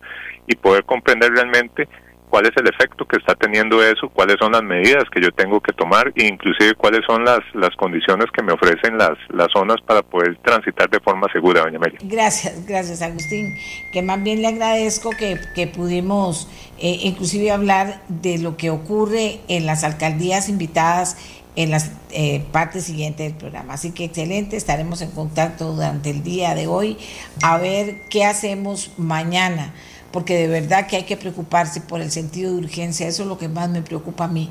La gente que es... Ah, es muy difícil. Yo sé que hay profesiones, vea, vean los estadísticos, o sea, tienen que ver y ver y ver y, y, pasar de aquí para acá y allá para acá y ver esto y lo otro y ahí ir formando y ir construyendo. Pero, pero eso, pero todos los días tienen los datos. Pero todos los días tienen los datos. Eh, eh, hay que utilizar el todos los días para tomar también acciones todos los días, porque cuatro meses sin responderle a la universidad que tenía listas las pruebas de saliva, 95% de efectividad, que dice que ya en otros países se están usando, en cuatro meses. Eso no es de recibo. ¿Qué puede decirle a alguien? Cuatro meses. Es que ni siquiera lo he podido procesar. Le agradezco a don Agustín que todos los días nos tiene los datos. Mañana vamos a ver cómo enfocamos el tema. También está la disponibilidad y disposición de la empresa privada para ayudar en la vacunación, para ayudar con los hospitales. No hay que minimizar esto. Esto no funciona así. O sea, si se tomaran y se usaran los datos, y se usara lo que está listo ya para poder ir previendo que situaciones como las que hoy nos ocupan, vea, como la que hoy nos ocupan, que no hay camas en los hospitales, pudieran estar previstas, pero esto lo sabemos desde hace cuatro meses. Y desde hace dos meses en concreto en este programa, don Luis Rosero se pasó diciendo que esto que estamos viviendo lo íbamos a vivir. Entonces se, se, le mete la información a una computadora y dice, wow, no me van a alcanzar las camas, porque si pasa esto, ya esto, ya esto, y se hace eso que hace don Agustín, se mapea todas las opciones y posibilidades, entonces podemos estar... Eh, dispuestos a hacer cosas extraordinarias, porque es una situación extraordinaria la que tenemos en este momento. Y entonces yo no estoy metida y no tengo nada que ver con esas decisiones, pero si uno está en una mesa de decisiones dice, mira, y si se acaban las camas, ¿qué hacemos? Eh, eh, ¿Qué hacemos si se acaban dentro de, de dos meses o de un mes? ¿Y qué hacemos si se acaban mañana? O sea, ¿hay urgencia o no hay urgencia? ¿Qué hacemos? Debería haber 10 opciones que se hayan estado trabajando desde hace y vea, después de decir esto, alguien va a salir y va a decir, ah, no, si nosotros hace meses estamos trabajando en eso. Va a ver, va a ver, va a ver. Ah, tendrían que haber 10 opciones desplegadas para ver qué se hace en tal caso, qué se hace, a, quién le pedimos, qué armamos, se puede armar algo. Aquí nos han hablado las personas que nos escriben del centro de convenciones, se puede mandar a pedir un hospital de campaña, qué es lo que tenemos, se pueden mandar a pedir camas, o sea, qué se puede hacer. Siete cosas ahí listas pero si nuestro sentido de urgencia es de cuatro meses, en pleno pico de casos de pandemia, de casos de hospitalización, de casos de muerte, señores, con ese sentido de urgencia, ni para la pandemia, ni para la economía, ni para nada podemos nosotros funcionar. El sentido de urgencia existe y el sentido de urgencia hace meses lo estamos pidiendo y vean, vean lo que nos está pasando en este momento. Y si me dicen que no había forma de prever que se acaben las camas, ¿qué vamos a hacer? Y no es solo que el SEACO para arriba, que el SEACO para abajo, no, eso ya está, ya pasó, fue pasado. ¿Qué tenemos ahora que se viene? Armemos otra cosa nosotros, no podemos. Usemos al, eh, eh, la petición, agradezcamos la petición de la empresa privada y veamos a ver cómo apoyamos y entre los dos montamos algo. No, ah, es que son solo 100 camas, bueno, peor. Si son solo 100 camas de las que se puede disponer, entonces, ¿qué vamos a hacer? Armamos algo en el centro de convenciones, mandamos a pedir un hospital de campaña, armamos, yo no sé yo lo que sé es que no me pueden decir que no se puede hacer nada y todos los días asustarme con que se están llenando más camas, sí, se están llenando más y puede ser que se llenen más, pero el tema es qué teníamos previsto, cómo funciona nuestro sentido de urgencia, qué escenarios hay posibles para solventar esto y que no llegue el momento que se diga, ay no, ¿y ahora qué hacemos? ¿Estaremos ya en ese momento o podemos superar esto? Vamos a hablar con alcaldes cuando vengamos rápidamente. Un corte comercial y ya regresamos. Amigas y amigos, solo para referirme un momentito más al tema del sentido de urgencia. El sentido de urgencia es para, para responder. Si el tema de lo que presentan los farmacéuticos, eh, eh, que dicen tienen 95% de efectividad, está bien y se puede implementar, se dice, si está mal, se dice, si no podemos hacerlo por tal y cual razón, se dice, pero no cuatro meses después. Ahora sí, presento a mis invitados. Eh, Jeffrey Montoya, alcalde de Pérez Celedón, Gilbert Jiménez, alcalde de Desamparados, Modesto Alpizar, alcalde de Alajuelita, Arnoldo Barahona, alcalde de Escazú, José Miguel Jiménez, alcalde de Río Cuarto. Eh, vamos a conversar con ellos sobre qué es lo que han hecho cómo, cómo han visto el, fenómeno este último, ¿verdad? Que parece que está afectando a tantas, a tantos cantones de manera importante, algunos de ellos están aquí representados en sus alcaldes, porque queremos que, eh, que ustedes conozcan también y queremos comprometer y saber qué están haciendo los alcaldes, que son la autoridad en cada cantón. Quiero excusar a don Johnny Araya, ministro de San José, que, eh, perdón, eh, que está alcalde de San José, que iba a estar con nosotros, hubo un asunto que tuvo que atender y, no puede, pero de todas formas los vamos a traer otro grupo la próxima semana para que usted conozca, porque en San José, debo también señalar, se han hecho cosas interesantes. Vamos a comenzar con Jeffrey Montoya, alcalde de Pérez Celedón.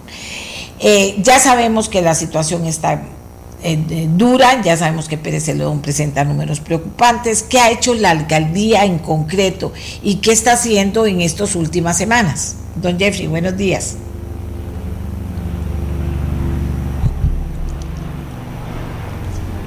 Aló. Don Jeffrey.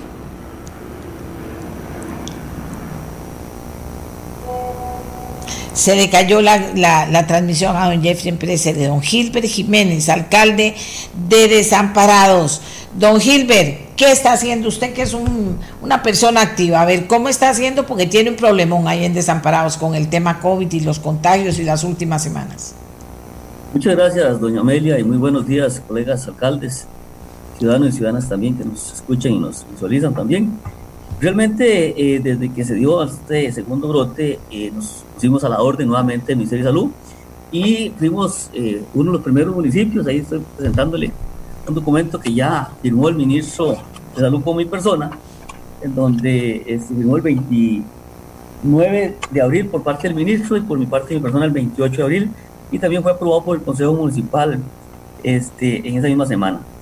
esto, ya me es un convenio que eh, se está desarrollando en las municipalidades, y fuimos la primera municipalidad, sé que otras van en ese proceso, con el fin de que eh, utilicemos una plataforma que elaboró el Ministerio de Salud, en la cual tanto la abuelita como Desamparados en el periodo anterior tuvimos un plan piloto muy exitoso.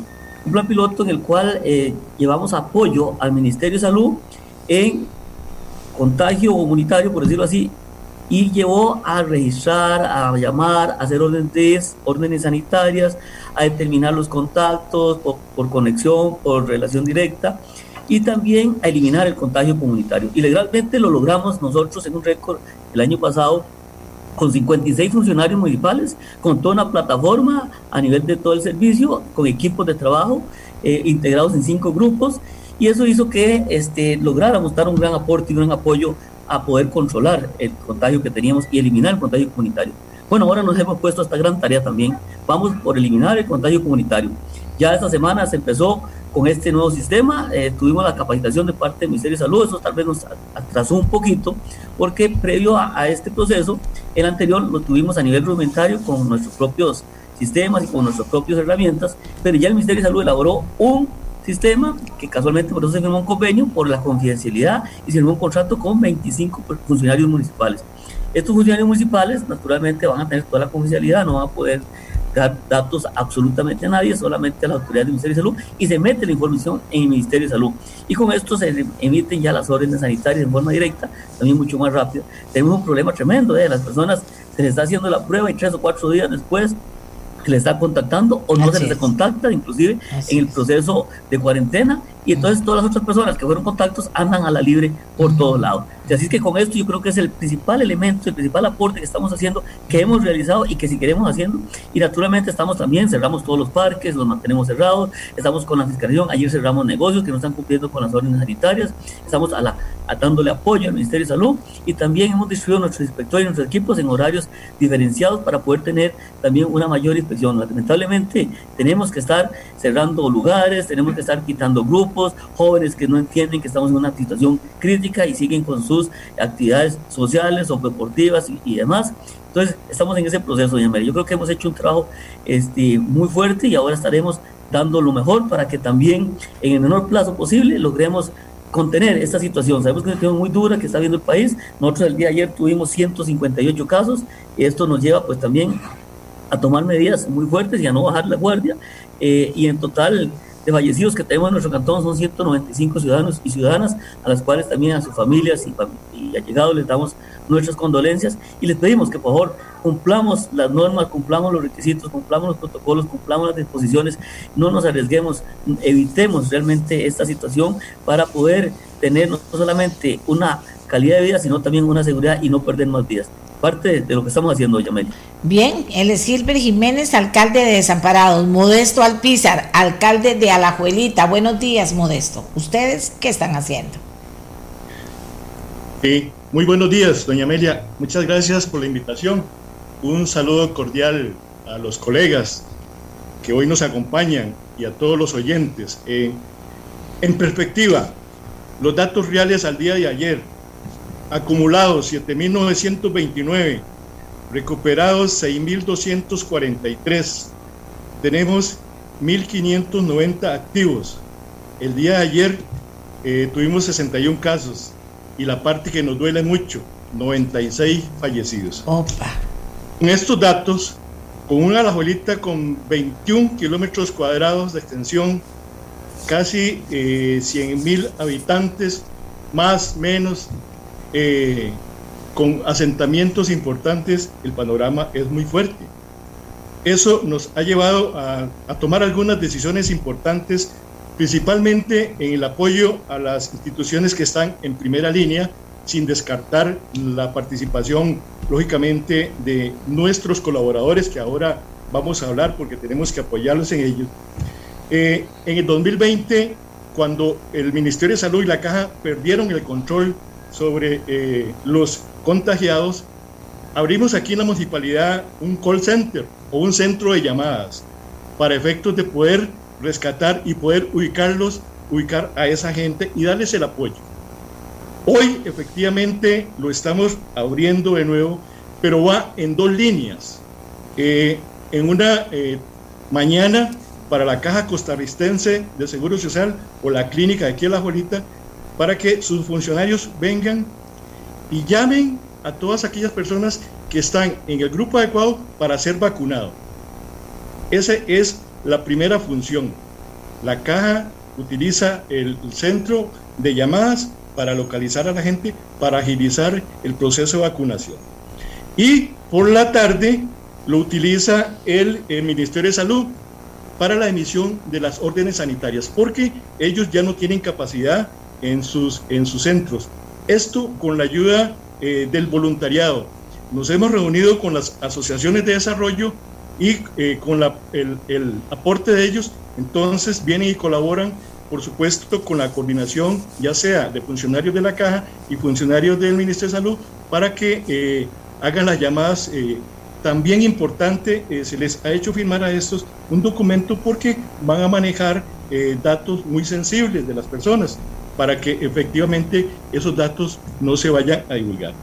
Eso es lo que estamos trabajando eh, a partir de ayer con el, centro de llamadas y lo que ya le llamamos como rutina, que es el aporte de, ir a darle eh, los diarios a la gente positiva para que no se para que no salgan de sus casas.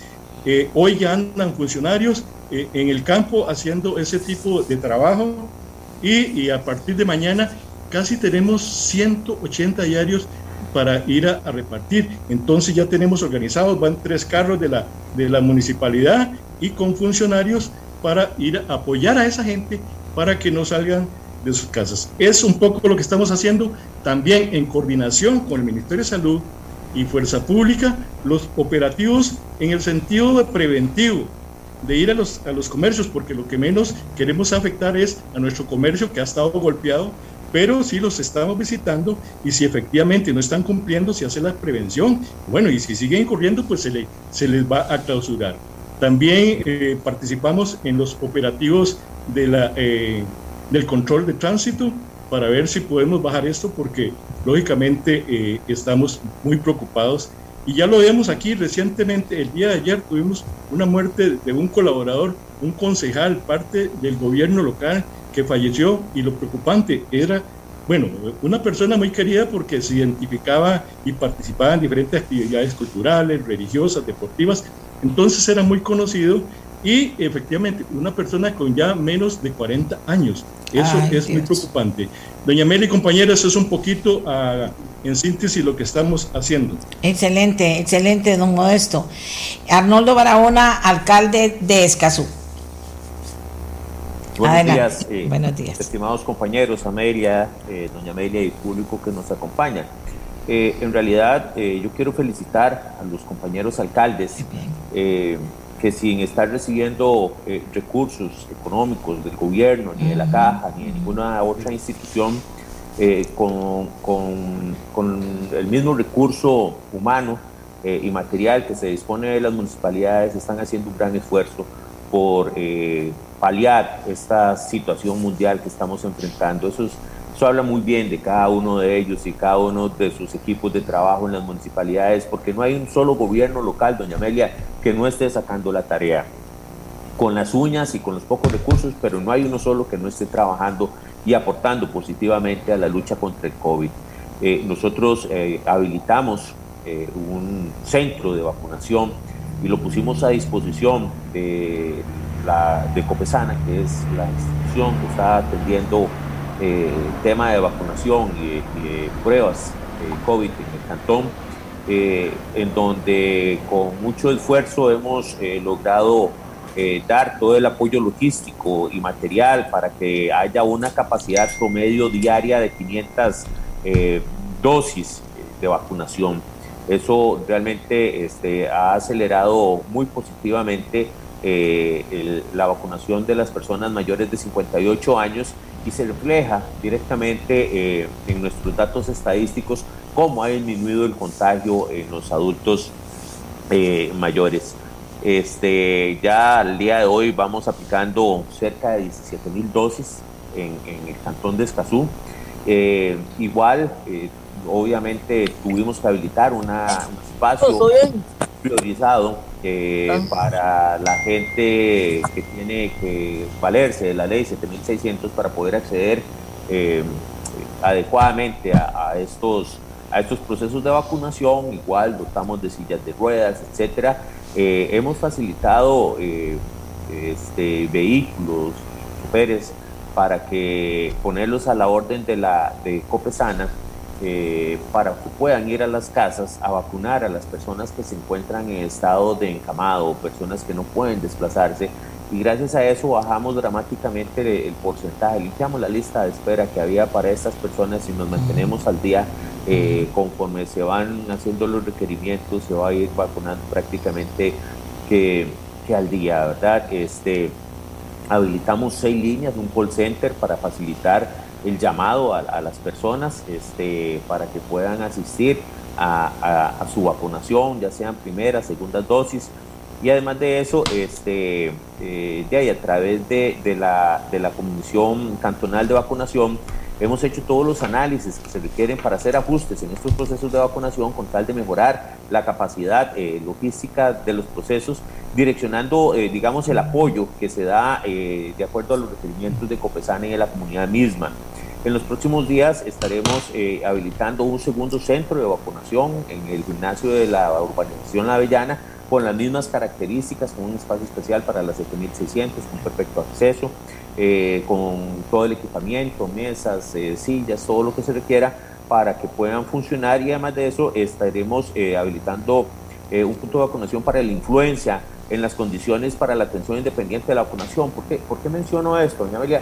Porque ya se viene también la vacunación de la influenza, lo que va a complicar eh, dramáticamente los procesos de vacunación de COVID este, ya, a las municipalidades, que somos las que tenemos que acomodarnos. Entonces, estamos habilitando un, nuevo punto de vacunación eh, totalmente separado de, de, de, lo que son las vacunaciones COVID porque este, este proceso se viene encima, estando disponibles las vacunas, hay que comenzar con este proceso irremediablemente eh, y cumplir con, con, esas, con esas tareas, ¿verdad?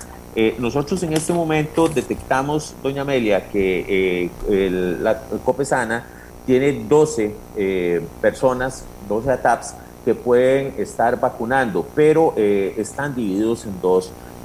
hay seis personas vacunando y seis personas registrando. Entonces, en este momento estamos generando una partida para contratar eh, temporalmente a 12 administrativos para que ellos se encarguen de hacer todos los registros y que en lugar de 6 personas eh, vacunando hayan 12. Además de eso, estamos ya en la coordinación de una campaña de donación de sangre y plasma convaleciente, precisamente eh, con el Banco Nacional de Sangre, para que puedan generarse este, los planos necesarios eh, para la atención de, la gente eh, que está con COVID en este momento. De tal manera que este, vamos a hacer la campaña del cantón, nosotros estaríamos en nuestras microbuses desplazando a, las personas, a los donantes de, al Centro Nacional de, al Banco de Sangre y de ahí regresándolos nuevamente al cantón. Sobre esto también queremos trabajar una propuesta ya para ir cerrando, doña Amelia, eh, en donde creemos que este, eh, la restricción vehicular debe también estar asociado a, una ley seca. Eh, sea la hora que sea, si la, si la restricción es a las 9, creemos que debe aplicarse una ley seca a las 9 de la noche, si es a las 7, pues es ahora aplicar una ley seca, porque el tema del licor definitivamente en, los centros de actividades sociales se está convirtiendo en, un detonante y eso no, no, lo digo yo. Lo ha hecho el Ministerio de Salud y los respectivos estudios que se han generado de la sociabilización este, también tiene un impacto muy fuerte en, en el crecimiento de, de, casos. Entonces, en esa medida, este, estamos buscando la forma jurídica. La ley en ese momento no lo permite solo en eventos eh, cívicos, etcétera, pero queremos encontrar la manera en coordinación con el Ministerio de Salud y demás organizaciones para promover que alguna hora ya los, los, los, los mini super, los centros comerciales, las cadenas em, de supermercados dejen de extender licor a ciertas horas para ver si, si con eso también podemos aportar un poco. Muchas gracias a Arnoldo Barahona, alcalde de Escazú. Ya sí logró superar el problema Jeffrey Montoya de Pérez Celedón. ¿Cómo está organizado Pérez Celedón, eh, don Jeffrey? Que también es uno de los lugares con muchísimos casos. Adelante. Doña Amelia, el saludo especial y solidario, primero pues a todas las familias costarricenses que están sufriendo, que han sufrido y que eh, el embate de esta pandemia eh, COVID-19. Este, Acá en lo particular, Pérez Celedón, pues con una acumulación de más de 6 mil casos. Eh, claramente, y quizás muchos dirán que es pues, un tema estadístico sobre una población de, de alrededor de 150 mil habitantes en nuestro cantón, en donde pues lamentablemente todos los días estamos sintiendo en esta eh, oleada, pues un lamentable eh, fallecimiento de conocidos, de allegados, de familiares. Hoy en el cantón de Pérez Celedón, pues eh, nos despertamos con la lamentable noticia pues de la muerte del señor presidente de la Cámara de Comercio de acá de Pérez Celedón, un joven de 41 años que pues no pudo pues lamentablemente superar esta, esta pandemia, que precisamente parte de ese trabajo y entrando en tema, doña Amelia, pues del año anterior pues, iniciamos con campañas sobre las cuales como gobierno local, Ministerio de Salud y Cámara de Comercio, pues fuimos muy criticados en cuanto a ciertas publicidades y bandas eh, y vallas y lonas este, con contenidos pues fuertes, con imágenes que quizás de experiencias de otros países, eh, previendo pues quizás lo que hoy lamentablemente estamos viviendo. Hemos puesto a disposición pues los inmuebles municipales, dígase polideportivo, dígase áreas comunes, salones comunales de nuestros de más de 160 asociaciones de desarrollo en nuestro cantón con el fin de estar preparados. Yo creo que, como decimos popularmente, doña Amelia, eh, la pandemia está sobre nosotros, la torta está hecha, sea las razones que sean y que ya muchos eh, se han discutido eh, por, la, por la informalidad, por la clandestinidad, por la irresponsabilidad de muchos ciudadanos. En esto sí, doña Amelia, sí salvo el esfuerzo que ha hecho el comercio, en especial pues la Cámara, y en esto hemos tenido continuos pues también monitoreos, con excepciones de algunos casos puntuales que han sido pues atendidos, pero yo creo que de ahora en adelante, como gobierno eh, nacional, debemos ser humildes y solicitar pues las colaboraciones internacionales necesarias para agilizar y aumentar lo que se refiere a la vacunación y que todos los gobiernos locales, municipalidades estemos preparados para colaborar para acompañar a la caja, Ministerio de Salud, a las instancias hospitalarias, a este proceso de vacunación que es lo que nos queda de ahora en adelante. Yo creo que usted ha sido una de las eh, de los medios, doña Amelia,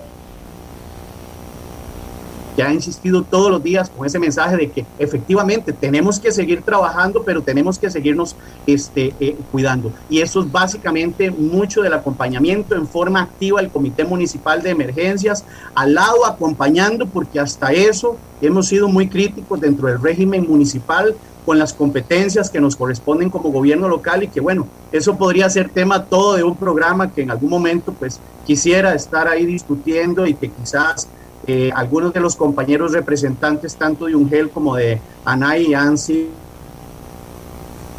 sido muy críticos en cuanto a esa centralización estatal que vivimos muchos de los gobiernos eh, locales y que básicamente servimos a veces solo para el repositorio de información. Pero como gobierno local seguiremos adelante en esas medidas de forma eh, reiterada y pues eh, hemos estado dando la ayuda humanitaria gracias a Club de Leones, gracias al PANI, a través de esos diarios o ayudas, doña Amelia, que han sido provistas de la Comisión Nacional de Emergencias, que a lo largo y ancho de los 1.900 kilómetros cuadrados de este cantón de León hemos ido eh, llevando. Así que eh, yo creo que el llamado especial, pues definitivo, pues eh, como gobierno local, como instancias acá representadas y al gobierno de la República, de que el proceso de vacunación debe acelerarse y en eso pues los gobiernos locales estoy seguro, como lo han dicho los compañeros anteriormente, ahí estaremos acompañando a las instancias porque nuestra gente, nuestros pueblos, son nuestros 82 cantones que tenemos que eh, pelar y tener con la mejor salud posible. En esto último, pues hemos hecho un llamado especial, pues también a que en los sitios de vacunación sean lo más célere posible. No es posible que muchos adultos mayores a veces permanezcan hora, hora y media ahí en fila esperando su vacunación, a veces por trámites que son meramente administrativos y a veces hasta utilizando registros a mano alzada en estos tiempos, doña Amelia, y en eso pues hacemos también y hemos hecho un llamado especial a que también al menos utilicemos medios digitales básicos, Excel, jalada de información, que yo creo que todas las áreas de salud y sus eh, segregados como EVAIS tienen eh, ahí. Un gusto del saludo especial y el llamado a todos los costarricenses para que sigamos trabajando y cuidándonos. Eh, muchas gracias. Ahora viene Río Cuarto, el Benjamín de todos los cantones. Antes quiero decir dos cosas importantes. Al final voy a, dejarles un encargo a los alcaldes. Dicen que hay clínicas que esto se volvió un desorden, que ya no se sigue el tema de las edades, que llega la gente y va cualquiera y lo vacunan, y si conoce al otro y lo vacunan, ojo, Ojo, aquí estoy pidiendo que me den el nombre exacto de esta clínica porque me están enseñando las pruebas. Tienen que tomar videos, tienen que denunciar, porque esto es una barbaridad. Ahora resulta que esto se va a convertir en un completo desorden. Y la gente más educada, la gente más tímida, la gente más respetuosa, entonces se queda esperando que lo llamen y ya pasó la edad y no la han llamado porque entonces resulta que están llamando a otros y poniéndoselos a otros. Eso no lo podemos consentir. Vea que les digo de una vez, eso no puede ser. Yo invité a José Miguel Jiménez, alcalde de Río Cuarto, porque resulta que me contaron que Río Cuarto está en una gran fiesta la próxima semana, porque se dieron a la tarea de eh, lanzar su marca Cantón, hablando ya con él, con, con las palabras y las maneras de la nueva era que estamos viviendo. A su marca Cantón el próximo jueves 20 de mayo. Eh, dice que generaron diferentes, eh, con diferentes actores, una marca que identifique a Río Cuarto, porque Río Cuarto tiene muchas cosas para descubrir y que, y que, y que ellos quieren hablar de eso. Los voy a traer otro día, me van a hacer fotos y todo, y videos y todo, y los voy a presentar. Pero ahora quiero también que él hable del tema del COVID, un poquito para ir conociendo Río Cuarto, ya nos daban números de cómo está la situación, y, parece que de verdad Río Cuarto tiene un montón de bellezas impresionantes, pero además de eso, y, en particular, don José Miguel, ¿cómo están enfrentando, están organizados? Ustedes son muy de muy reciente formación, ¿cómo se han organizado para el tema del COVID? Muy buenos días, doña Amelia. muy buenos días a todos los radioescuchas de su programa y la gente que nos ve también en televisión. Buenos días, colegas. Eh, muchísimas gracias por el espacio, doña Amelia. se lo agradece eh, un cantón eh, de reciente creación que está empezando a hacer las cosas con mucha ilusión y con mucho amor. Nosotros somos 254 kilómetros cuadrados, 15 mil habitantes, y cuando yo escuchaba al colega Arnoldo Barahona decir que algunas municipalidades trabajamos con las uñas, definitivamente me identifico y nos identificamos muchísimo. Doña Amelia, este, nosotros desde el 20 de marzo, antes de entrar a la municipalidad, empezamos con un plan que denominamos Estamos con usted y empezamos a hacer eh, políticas de prevención, directorios telefónicos virtuales, buscar personas que se dedicaban al express, porque este, creímos desde el inicio que las actividades comerciales deberían seguirse dando. Nosotros tenemos 595 casos activos y las municipalidades, la municipalidad ha ayudado a la Comisión Nacional de Emergencias en la entrega de más de 1.630 eh, ayudas comunitarias.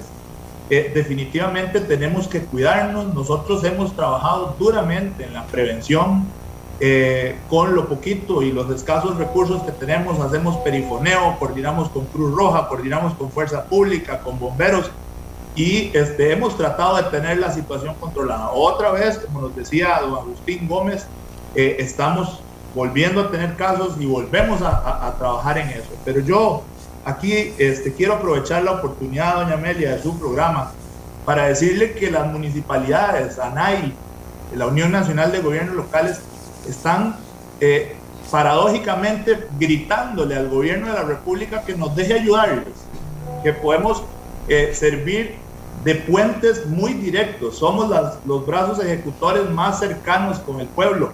Entonces, eh, es importante que tengamos ese tipo de comunicación, que podamos tener este, esa cercanía con el gobierno no, y tener claro también el tema de los datos sensibles. Pero pongo ejemplos muy sencillos.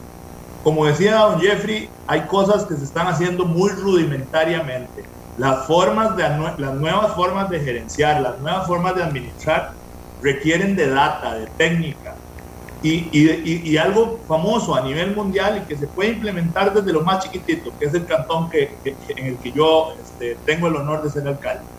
Hay que tener políticas de precisión, doña Amelia. Tenemos que saber dónde están los focos o, o los principales lugares de contagio y hacer prevenciones. Pero en un tema donde repartíamos bonos proteger con 19 casos diarios y gastamos toda la plata del Estado, tenemos que tener muchísimo cuidado con esas políticas. ¿Por qué? Doña Amelia, ¿cómo cerramos nosotros todo el cantón de Heredia, por ejemplo? Y Barablanca, que usted lo conoce bien, porque está muy cerca de Cinchona, que está a más de 30 kilómetros de Heredia, también se cierra sin ninguna explicación científica. Y la gente de Barablanca vive absolutamente del turismo. Y así le puedo decir un montón de datos donde es más necesaria la precisión las políticas de precisión y de datos del gobierno, que con quién las pueden adquirir, doña Amelia, con los gobiernos locales, con mucha tranquilidad. Nosotros estamos dispuestos siempre a sentarnos. Claro, claro, claro, claro.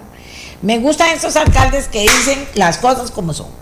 Porque aquí también está el tema de que mejor no digo nada porque después el gobierno se enoja, que después no digo nada porque aquí, porque allá.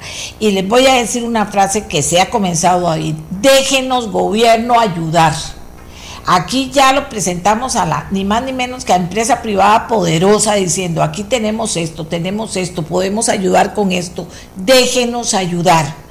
Hemos oído las voces de gente que dice, déjenos ayudar, de personas que tienen sus empresas, independientemente de toda esta campaña que está haciendo la empresa privada, y dicen, ¿cómo ayudo? ¿Qué hago? Yo quiero eh, tener vacunas para todo mi personal, si hay que comprarlas, las pago, o sea, todo eso Ahora oímos a los alcaldes, gobierno, déjenos ayudar. No se va a llevar usted el crédito, porque yo entiendo que es que quieren llevarse el crédito sobre ustedes, porque entonces no entiendo, la otra forma no entiendo, y menos en esta emergencia. Aquí la bandera es la de Costa Rica. Y aquí en Costa Rica, miren todos los alcaldes con los que he hablado, y voy a traer a todos que hablen, y que pongan la cara a su gente. Están preparados, vea todo lo que han hecho, vea todo lo que han hecho y cualquiera que oye dice que todo lo está haciendo el gobierno. No, vean lo que están haciendo los alcaldes. Y los alcaldes dicen, déjenos ayudar. Gobierno, déjenos ayudar. ¿Por qué no? Cuatro meses la, la, Universidad de Farmacia hace eh, esta prueba de la saliva, que ellos afirman por lo menos que hay un 95% de eficacia. Y le dice, aquí está, por favor, véanla. Entonces tiene cuatro meses en esperar una respuesta. Y yo vuelvo a decir, puede ser que consideren que no sirve ellos y, que digan que no, pero digan algo, cuatro meses, ¿qué es este sentido de urgencia? ¿Cómo no agradecer primero cada discurso que den a los alcaldes? a los que están trabajando, pero cómo no tener algo hecho ya más con los alcaldes, un paso más, un paso más, para ayudar a cada alcaldía y a cada comunidad. No entiendo.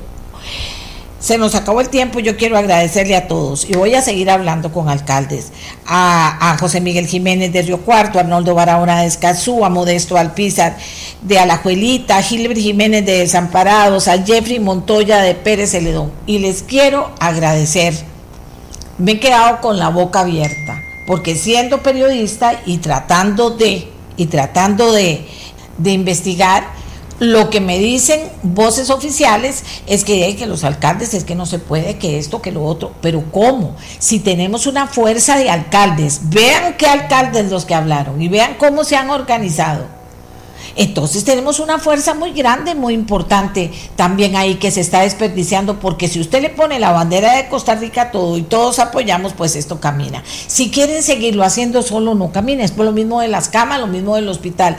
Sabíamos hace meses que íbamos a tener una pandemia, sabíamos lo que iba a pasar, sabíamos o que era posible que pasara, muy posible que pasara. Y entonces, ¿a dónde están? Ya se acabaron las camas, ¿a dónde está el plan B, el plan C, el plan D?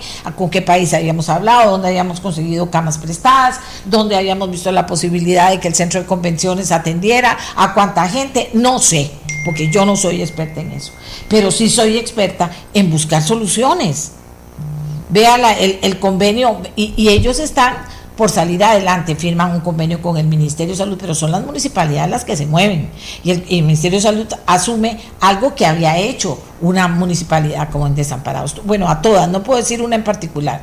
Todas me han asombrado muchísimo, muchísimo me han asombrado con el trabajo y el soporte que están dando. Bueno, hasta, hasta aquí en Escazú, nombrar, de Escazú tiene más, pone más, vamos a nombrar a un grupo de personas eh, para que ayuden en el tema de la vacunación, porque es demasiado poca y queremos seguir cumpliendo con las metas que hemos tenido de vacunar.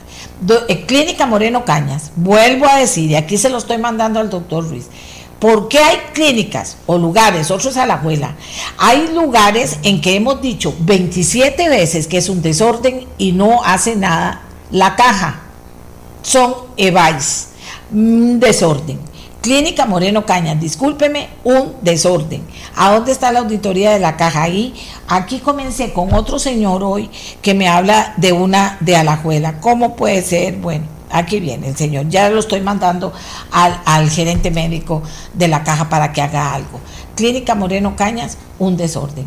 ¿Cómo hacemos también para ver y que la ciudadanía pueda de alguna forma medir que cómo está trabajando el EVAIS y decirlo? La Contraloría ya nos llama la atención también a, la, a muchas formas y maneras que no se están haciendo de la mejor manera, para decirlo, de, para decirlo así.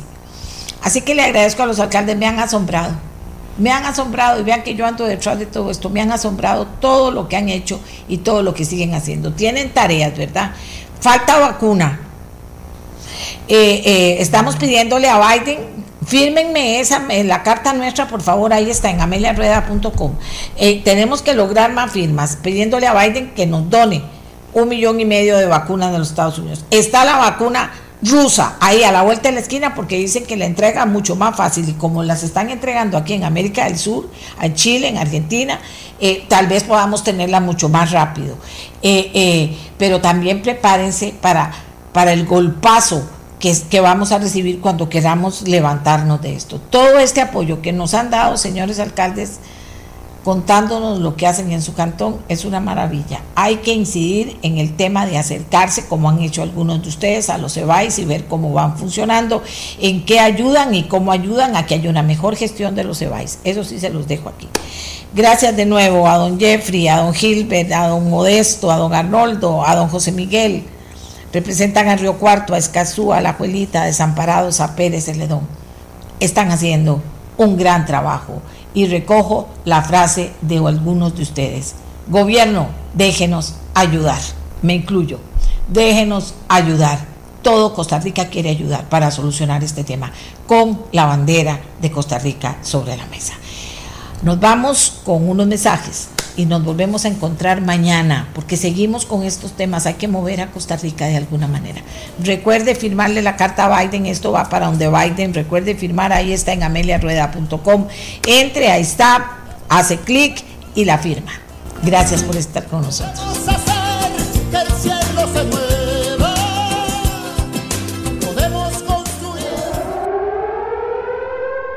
Este programa fue una producción de Radio Monumental.